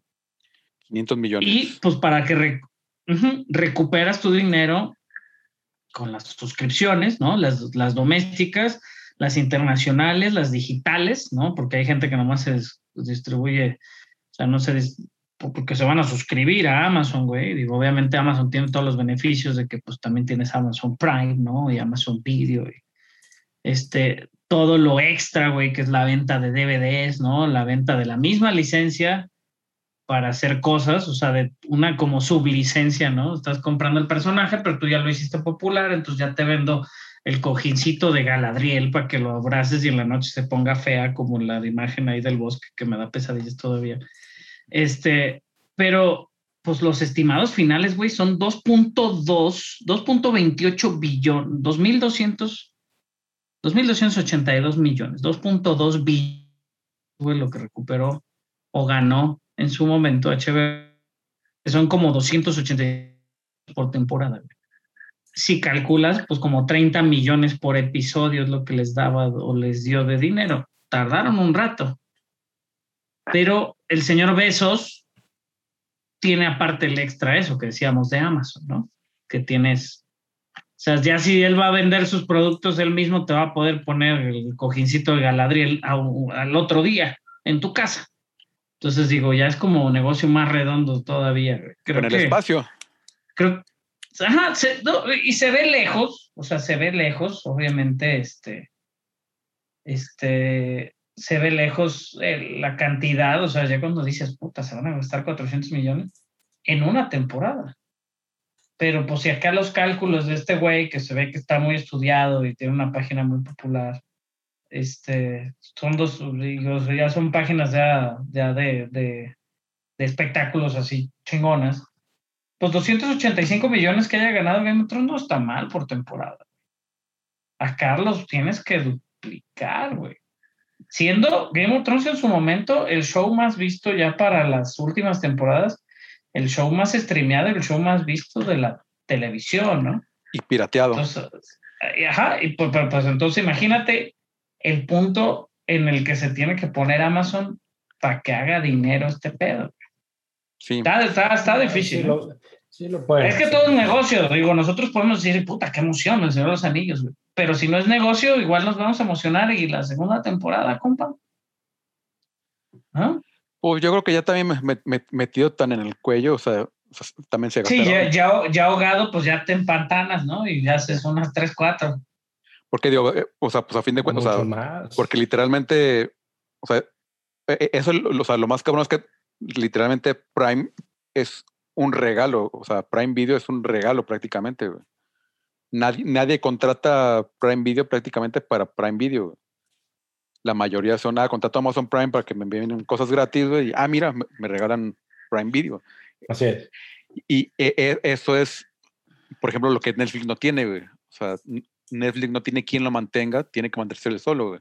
Acá es, ah, pues, podemos perderle Pues- o podemos aguantar más tiempo, güey, y sacar una sea- segunda temporada, aunque la primera no le ganamos, güey. O sea, estás diciendo que Prime Video es mi hermano de 26 años que vive con mi mamá. Es un, es un regalo, es un regalo ese muchacho. Este, no, pero está interesante, güey. Está interesante. Me, me interesan los números, güey. Digo, obviamente Sí. quiero ver la serie, pero los números están muy interesantes. Y, y- lo- a lo que me interesa es que, o sea, digo, este, esta imagen, porque pues, no fue el póster, simplemente fue una imagen como para dar un, un pequeño pitch de hasta dónde se están metiendo en, dentro de la historia y que sí. hasta qué tan atrás están tratando de conectar o ayudar a la audiencia a entender todo este mundo de, de Tolkien, que, que, que, o sea, es, es, es muy interesante, digo, pensándolo como, como Jackson, como Peter Jackson, cuando introduce rápido en los primeros cinco, entre cinco o seis minutos, la historia de los anillos, yo creo que también, digo, van a tratar de simular ese tipo de, de introducciones rápidas, porque realmente es, eh, es- yo digo, antes de, de las películas, la verdad era, era poco lo que conocía o que había escuchado de estos libros, y cuando entras a las películas, o sea, realmente no te facilitaron mucho de los datos Sí. para darle seguimiento a eso. Y creo que tienen bastante tiempo y bastante budget como para poder pensar en cómo introducir tanta historia de forma compactada y, y- y muy, muy agradable de ver. Y, y- sobre todo ve- ver el peso de realmente lo que era Sauron, o sea, o sea, Sí, desde dónde llegaba, de dónde venía. Y, y sí, o sea, porque sí, o sea, ahí nos metimos a hablar de los árboles y los silmarils y eso, pero posiblemente no se van a meter ahí porque no son los derechos que compraron. Nada más compraron los derechos del Señor de los Anillos. Este, no compraron los del Silmarillion ni de nada más. Los Señor de los Anillos. Y aquí les están sacando jugo con todos los apéndices, así es. pero El flashazo. Sabemos que va a ser Sí. un flashazo, Ujú. solo la pregunta es de quién es, eh, qué tan atrás en la segunda edad, en la segunda edad de, de, de- de la Tierra del Sol están metidos. Y este, pues sabemos que siempre tienen que estar rodeados de, en, en la ciudad de Númenor, que era la, la isla que le dan los Valar a los hombres, que le ayudaron a combatir, ¿no? Vamos a, a Melkor. Entonces vamos a ver qué, a ver, dónde, dónde está, porque creo que hay un punto donde justamente está toda esta guerra antes, destruye y es como que todos van de refugiados a diferentes zonas, todas estas diferentes especies que hay en este, en este mundo.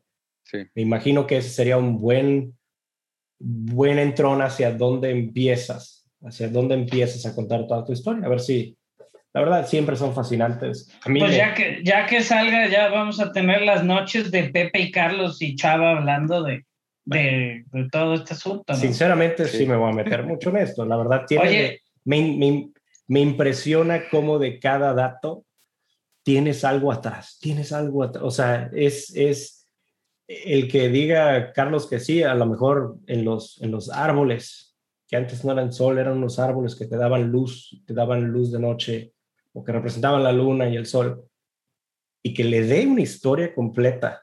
O sea, no nomás una referencia, es una historia hasta ese grado.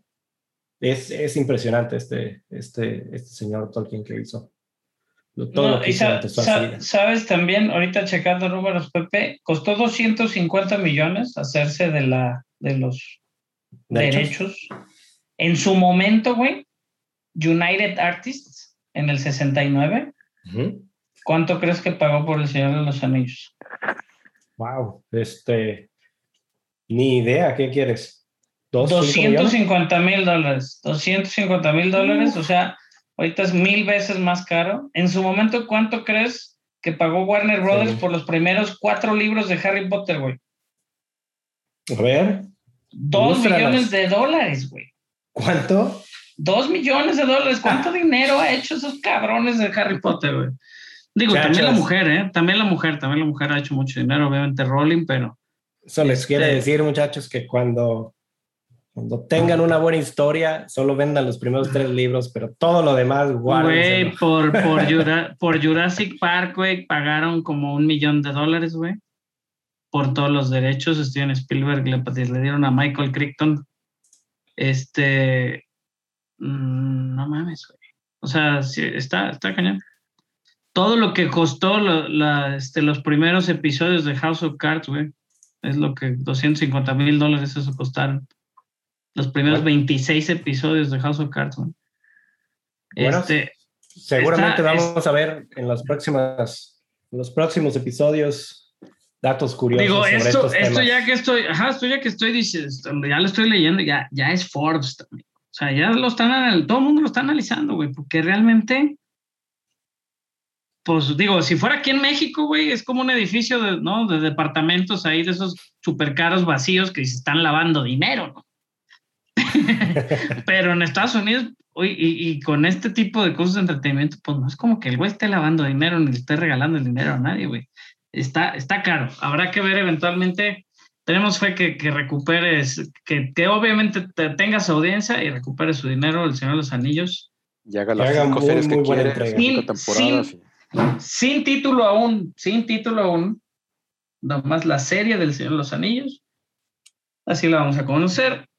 Lo que sí tuvo título y tuvo estreno esta semana, The Jungle Cruise, el crucero de la selva, basado en uno de los juegos más eh, longevos y populares de Disneylandia y Disney World, este, con Emily Blunt y Dwayne Johnson, La Roca en su papel de La Roca va a la selva, pero ahora con una gorrita.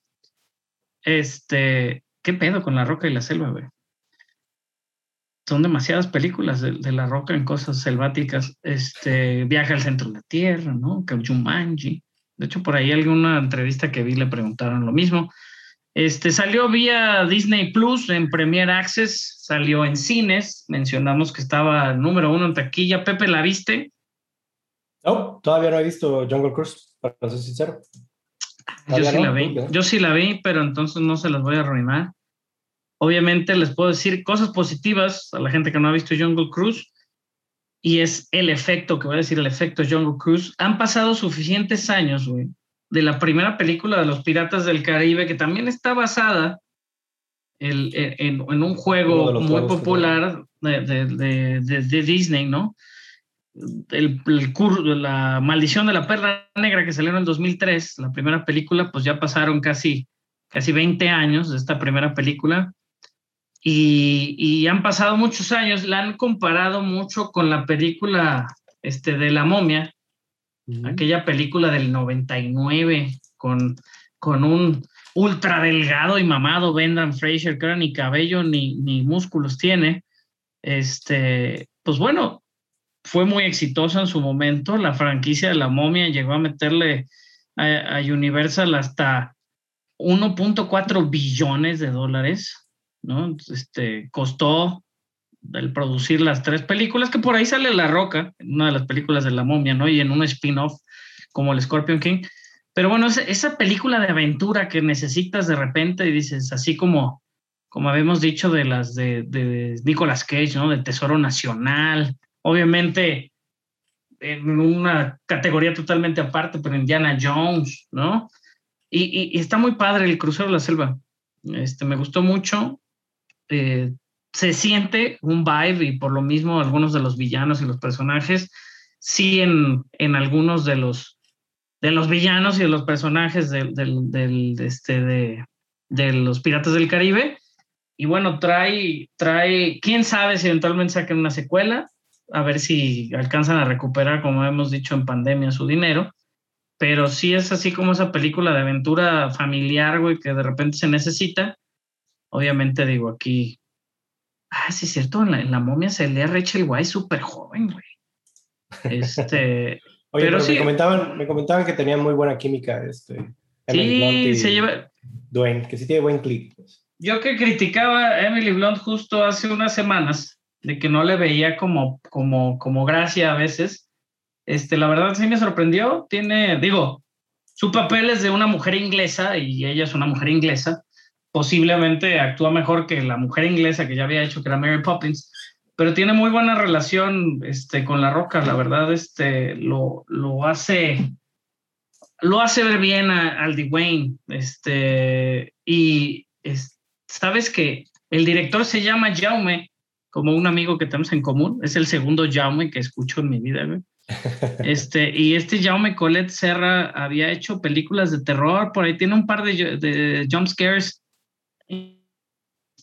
Eh, él también estuvo ayudando a esas de, a varias de Liam Neeson, ¿no? La de Don't Stop y así como como creo que la de Gol, fue director de la de Gol 2. Tiene, digo, él es español, criado en Estados Unidos, pero, pero bien el director. Los personajes, pues ya ves que este tipo de, de, películas siempre tienen dos, tres personajes nomás dedicados a, que te rías de ellos, güey.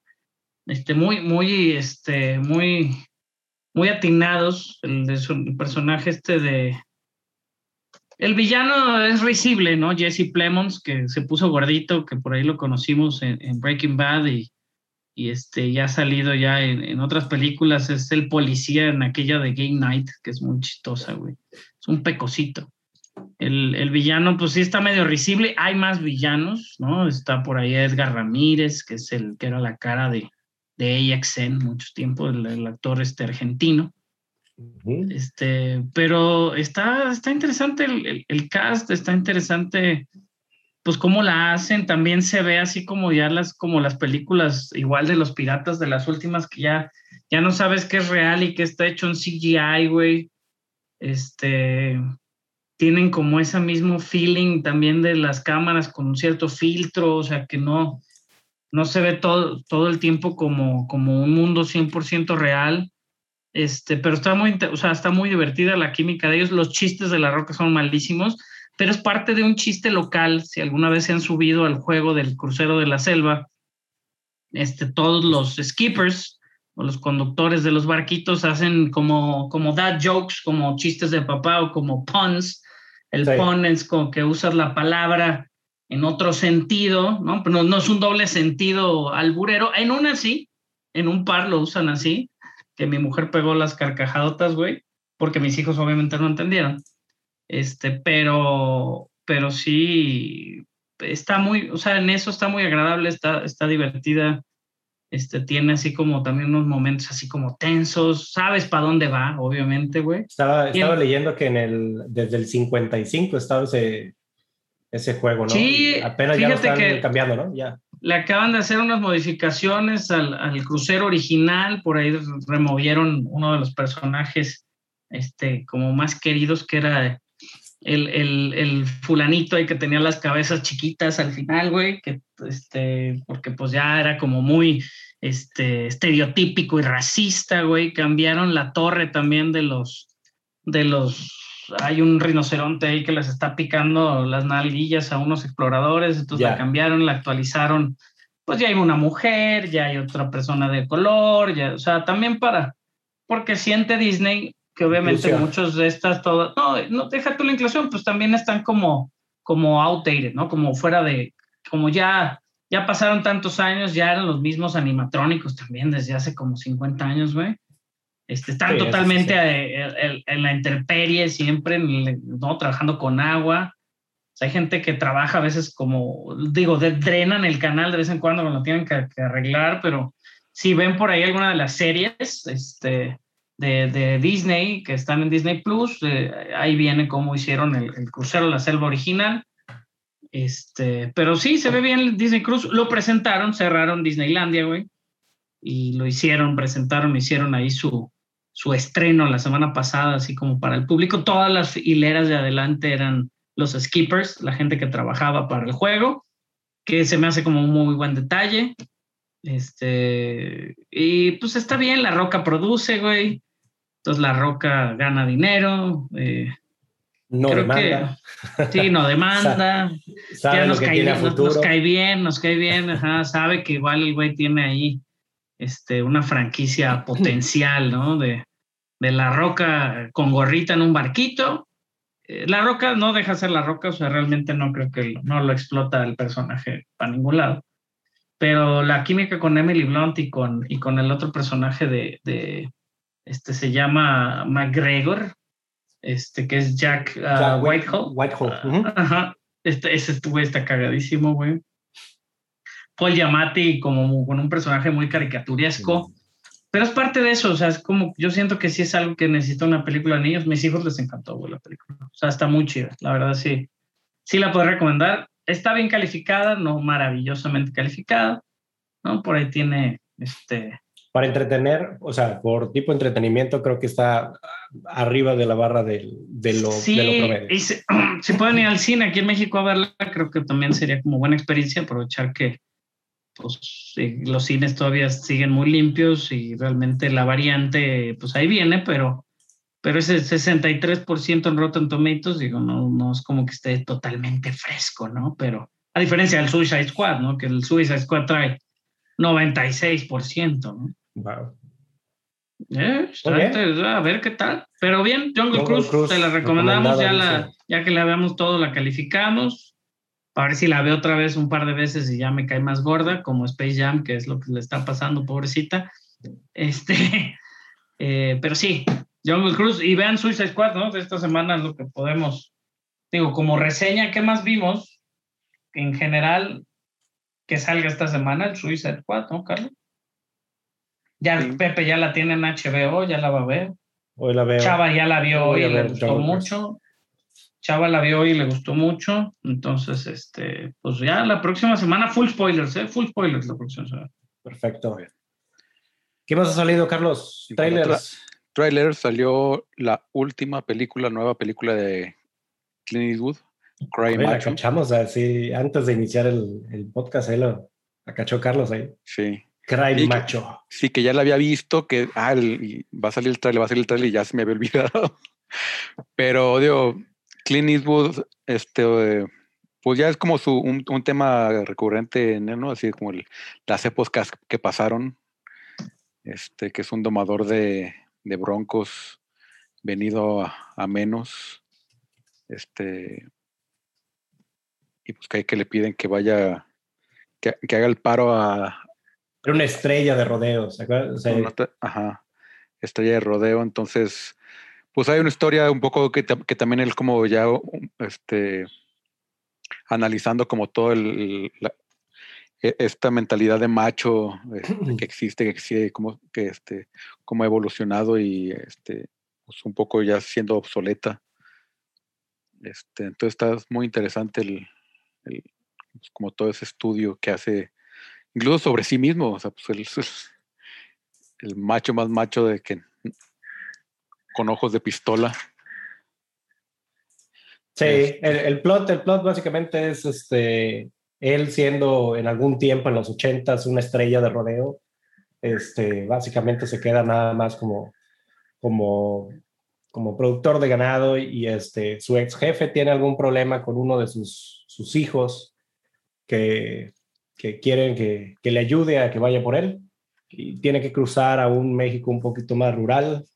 Vaya el estereotipo que nos ponen a veces en las películas americanas y este va por ese niño y cuando vienen de regreso a, bueno, en ese caso a Texas, pues ya tienen como momentos inesperados y, y esa interacción de un Clint Eastwood, pues ya bastante grande con un, con un, este, eh, un muchacho joven, en este caso protagonizado por este Eduardo Minet, que es muy joven, que nomás tiene dos, tres, dos, tres películas, este, o series, dice papá toda madre y, Rosa de Guadalupe y sale, así que vamos a ver que una, una, son, son series de tele, ¿no? Sí. Vamos a ver su primera, su primera vez que va a estar como, pues, segundo al mando ahí, porque tiene una interacción con, este, y dirigió- Eastwood, Y digo, dirigido por Clint Eastwood, o sea, es un salto bastante grande de la Rosa de, de Guadalupe a Clint Eastwood. Así es. Así es, así es. Vamos a ver. La verdad, o sea, el, tra- el, el trailer se ve estilo Clint Eastwood. Está para, entrete- para entretenerse con Clint Eastwood. Tiene una Llorar un escena en el trailer. Sí, tiene el trailer, tiene una escena donde tiene como una pelea, y lo digo entre comillas porque verán que la cámara no está en slow motion, pero el caso de Clint Eastwood sí. Y este, pero pues digo, ya es, ya es nostalgia más bien. Es cine Sí. nostalgia. No, y aparte, eh, bueno, ha hecho sus películas como de, digo, sus películas de vaqueros también eran iguales, güey. Es lo que O sea, estábamos comentando. es- Sin es- mucho es feeling. ¿no? Sí, sí, sí. Es, es volver a esto y él, él, pues, es de lo que sabe, ¿me entiendes? Pues, años el señor, güey. Tiene 90, 90, 91 años, Clint Eastwood. Entonces ya, ¿qué más? Creo que, creo que está, ojalá yo esté haciendo algo así a los 91 años, pero bueno, Kate, de Mary Elizabeth Winstead, que, Sí. este, que bueno, Que se ve súper interesante. ahí, ahí un, un- es como un John Wick, pero con un poco más estilizado, parece la, los visuales. Se, se, se antoja como, como un poco más como eh, estética europea o incluso hasta medio anime japonés. De repente Pues es como la que te decía esta de, de Gunpow- Gunpowder Milkshake que no ha salido aquí en México, que está en Mm, sí. Netflix. Este también tiene, o, o la de Gonza Kimbo, güey, de, de, de Harry Potter, del güey de Harry Potter que sacó. También tiene los visuales así como locochones que le dan como otro feeling. Sí, y, y este, el director, ve muy curioso, este, se llama Cedric Nicolas Troyan, este, que es francés, de hecho, pero él, él prácticamente no ha hecho, este, esta es su segunda película, porque hizo una de, de Huntsman Winter's War, pero antes tiene 11 créditos, por ejemplo, como este, de efectos visuales. Este, en Deadman Chess, por ejemplo, de Piratas del Caribe, de Weatherman, este, La Maldición de Perla Negra, El Aro. El Entonces, aro, sí, lo estoy viendo. Tiene, estoy tiene bu- digamos, este, experiencia, nomás no tiene, Sí, no, tiene línea buscando- dentro de director. Estoy buscando de él, güey, y lo más interesante que tiene en Hollywood es que en el 2019 vendió su casa francesa, güey, de su casa en Sherman Oaks, él es francés, perdón, por 1. punto- o la estaba vendiendo por 1.75 millones. Está bonita, está bonita su casa, estaba ¿Se bonita. la compras? Este, pues por 1.75 millones, no, pero pues digo, en Sherman Oaks está bonito también por ahí. Este, Oye, me pero- sorprendió, me sorprendió ver ahí que iba a salir este Woody, este Woody Har- Harrelson. Woody Harrelson, sí. Ya, es, es el villano, ¿no? eh, parece ser que es. Eh, Sí. Sale como el. Es como el handler, ¿no? Como el, el agente que, que le otorga las misiones. Y como siempre en este tipo de películas, generalmente es el que traiciona. Bueno, eso sí. Porque digo, eh, lo veíamos más como estilo crank, ¿no? La- Ya se ha usado esa historia de que, de que el asesino es, es, eh, quiere buscar venganza en lo que se muere. ¿No? Digo, crank obviamente como de, de una forma más ridícula, tampoco se ve que se la estén tomando totalmente en serio esta. Pero bueno, se llama Kate. Y viene, ¿a qué viene? ¿Es Netflix? ¿Dónde va a salir? La verdad es que no sé. Este, sí, Netflix. Directo Oh, para ¿cuándo? Netflix el, el 10 de septiembre 2021. Ah, pues en ya aquí a la vuelta, güey. Sí. Este, la, la otra que estás en full, full de su publicidad es la, la película que sale el 12 de agosto, ya la próxima semana. Free Guy, que esta semana nos regaló dos hermosos videos. Este, de Ryan Reynolds.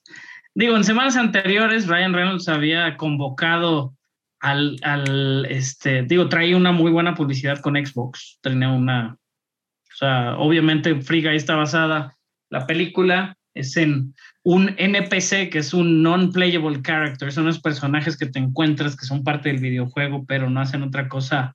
Digo, en Jumanji lo tratan muy bien ese tema y se ríen mucho de- y te ríes mucho de un par de chistes de eso. Eh, Son personajes que pues son los que te dan tus misiones y nomás están ahí, ¿no? Entonces este NPC que vive ahí dentro del juego, pues se da cuenta que es un NPC, güey. Y, y, pues empieza a cambiar su historia. Los, ya los trailers están revelando un poquito de más, ya véanlos. Digo, la crítica la sacaron hoy, no va tan mal, ahorita les doy los números. Pero por ahí en agosto, este, a principios de, a principios de julio, eh, sacaron también el premio al mejor NPC, que lo perdió Ryan Reynolds, lo perdió contra Sam- Samuel Hayden, el robotcito este de Doom Eternal. Este, obviamente ahora parte, es parte del show y es parte de la promoción. Ryan Reynolds también sacó este, el video, ¿no? De, de este personaje ultramusculoso, güey, que es parte, va a ser como parte de un personaje de la, ajá, como un personaje de la película, güey, pero este, está muy cagado, ¿no? Que se llama Dude, que es otro de los, es un villano, güey, que es el mismo, ¿no? Pero lo interesante es que toca, o sea, como broma, el factor de que ya está tan mamado Ryan Reynolds y que tuvo que ponerse tan mamado para ese personaje que ya no cabe en el disfraz de, de Deadpool. Y habla de y habla de este habla de su esposa no de que si, también que si hubiera criado a su hija así siendo tan mamado ya su hija ya haría mil cosas güey. Este chistoso hoy salió otro que se llama Brian Reynolds también con Xbox que es un uno de esos como abogados de que ah si alguien te maltrató en un videojuego y te quemaron llámame ya y la chingada y no sé qué un pequeño video también como de un minuto y cachito de Ryan Reynolds, obviamente con este personaje Brian Reynolds, este, pero muy cagado, güey. Free Guy, este, pues se estrena en cines la próxima semana. Ya los reviews, como les dije, ya están desde el día de ayer. Déjame los checo para ver si nos ponemos tristes o nos este, emocionamos. Dicen que es de las sorpresas más gratas y obviamente más grata que el, hasta este momento Suicide Squad no podemos saber, pero pues posiblemente si no esperabas nada la película, pues pueda que te dé una buena sorpresa. Free Guy. Lo estoy buscando en Rotten Tomatoes y ni siquiera sale. Ah, y acuérdense que A salen este, varios eh, eh, personajes conocidos, digo, del mundo del cine, como Taika y sale como si fuera el, el malo. Taika es el villano, Taika es el villano. sí. Por eso sal- sale, sale como el malo de la película y también sale, 86% en Rotten Tomatoes. ¿cómo se llama el de Stranger Things? El muchacho este, Kiri, Kiri, eh, Joe, el, del, Joe, el del- el del- el de- de Stranger Things. el de su cabello fantástico. El del El cabello, cabello fantástico. Es, Sí, digo, este, la verdad, la verdad estuvo, tienen buenos personajes ahí que pues, van a, vamos a ver. Eh, también está el, el es, de risa, Garga- es de acción, Gardalop. Está, es demasiado gracioso. sí. es de acción y de risa. En Metacritic, el Suicide Squad tiene 74, basado en 45 críticas de críticos oficiales. 22 críticas ponen a Free Guy en 63 en Metacritic, si se basan en esos números. Si no, Rotten Tomatoes 86 y el Suicide Squad 94%. Ya calificado, el Suicide, Squad fresco, que es el mejor, la mejor calificación que ha tenido James Gunn en cualquier película. Suicide Squad, certificado fresco con 189 críticos. Y también La Roca, güey, con Jungle Cruise, en su momento cuando salió ya, ya bajó mucho. Bajó mucho. Le digo, la audiencia tiene 92 de audiencia con más de 3.000 este, críticas. La Roca había estrenado con Jungle Cruise, andaba por los 90 hace unos días, ya bajó, ya hay 283 críticos que vieron el Jungle Cruise, ya bajó a 60, pero ah, en, el- su momento Jungle Cruise era la película mejor calificada para un estreno de La Roca. ¿Mm? Interesante. Ah, eso no sé si hable bien o mal de La Roca. Y el director, el director Sean Levi, que es el director de, de todo, al parecer ahorita, que es el director de, de Free Guy, eh, pues lo han estado entrevistando y hizo alusiones, está haciendo una peli, una serie animada para Disney Plus de La Noche en el Museo.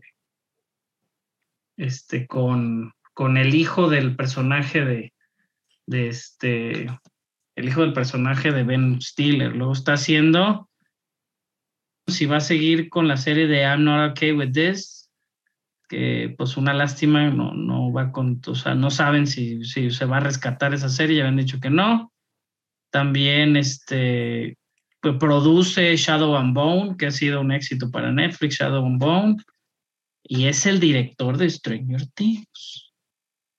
Entonces dice que en unos días, eso dijo, ahorita les digo cuándo. Hace dos días dijo que en 10 días va a haber unas noticias de Stranger Things.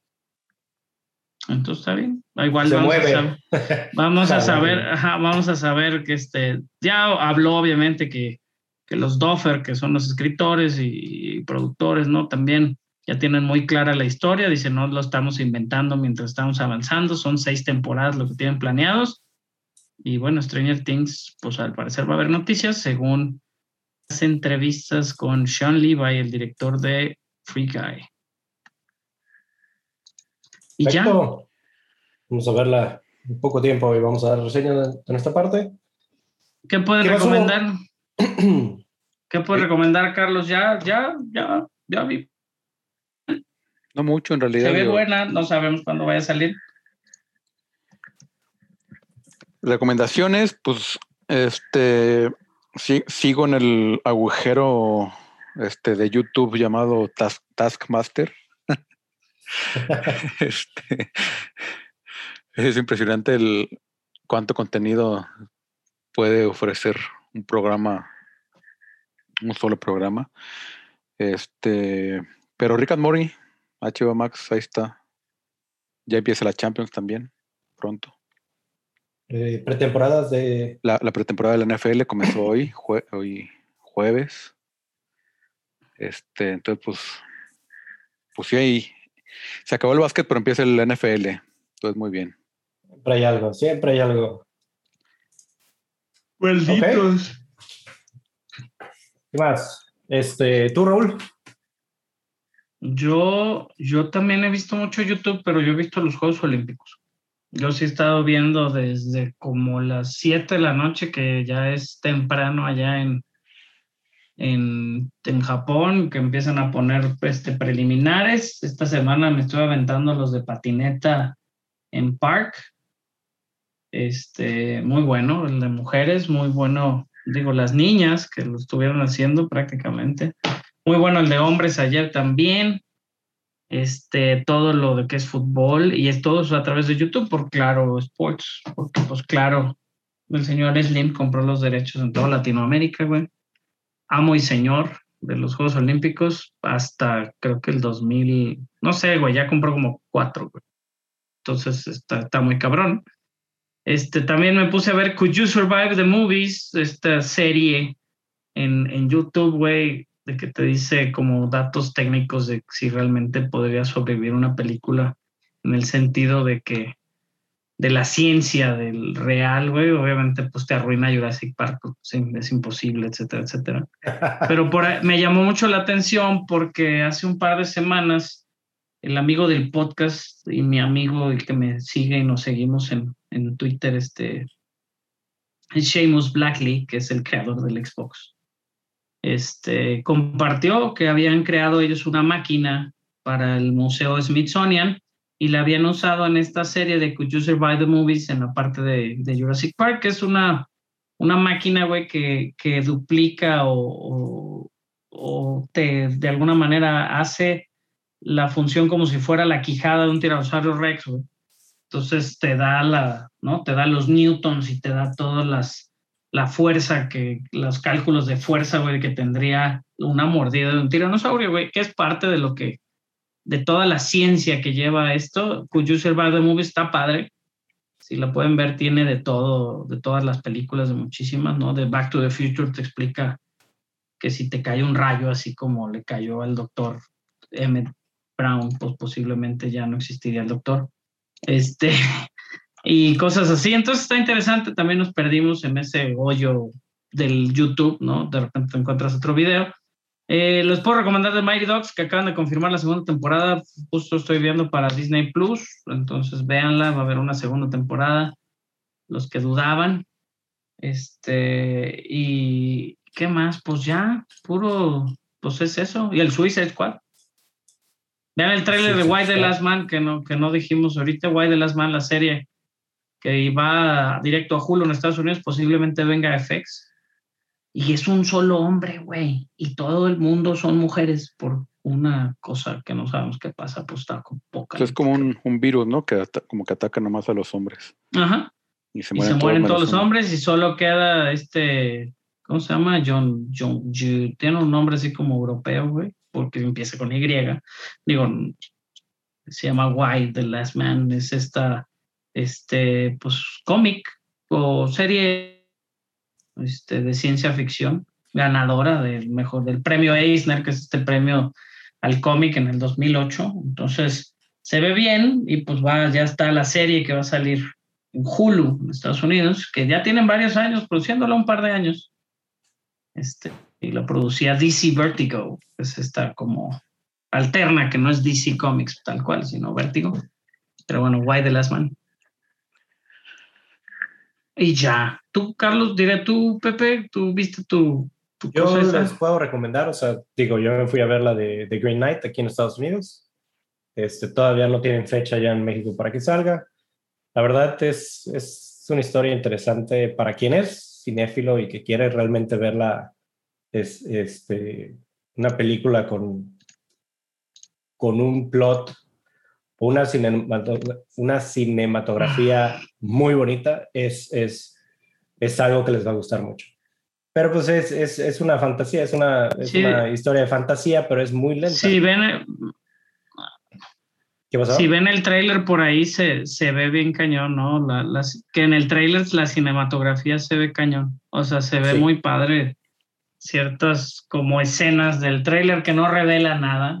Está bien este. Ese Sí. tipo de trailers valen la pena.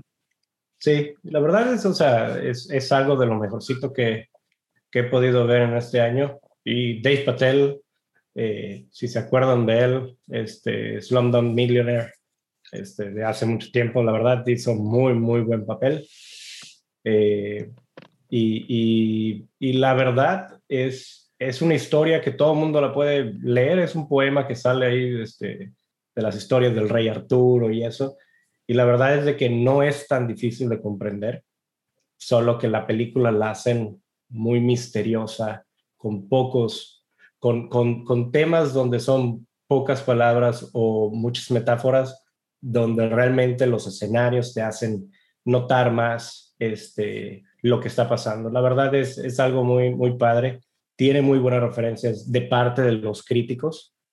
Eh, igual, son los que están tratando de ver o tienen críticas de películas un poquito más detalladas y las audiencias han sido como que están esperando una fantasía un poquito más, de, de, digamos, que te la expliquen, que tengas un poquito más de acción y pues la verdad es de que no, no, no es así la película. Son dos horas, así que este, tampoco es tan cortita, pero me gustó. Suena ideal para Carlos. La verdad, mira, eh, algo que te puedo decir es, sales de la película. Suena como nuestro pensando. mercado.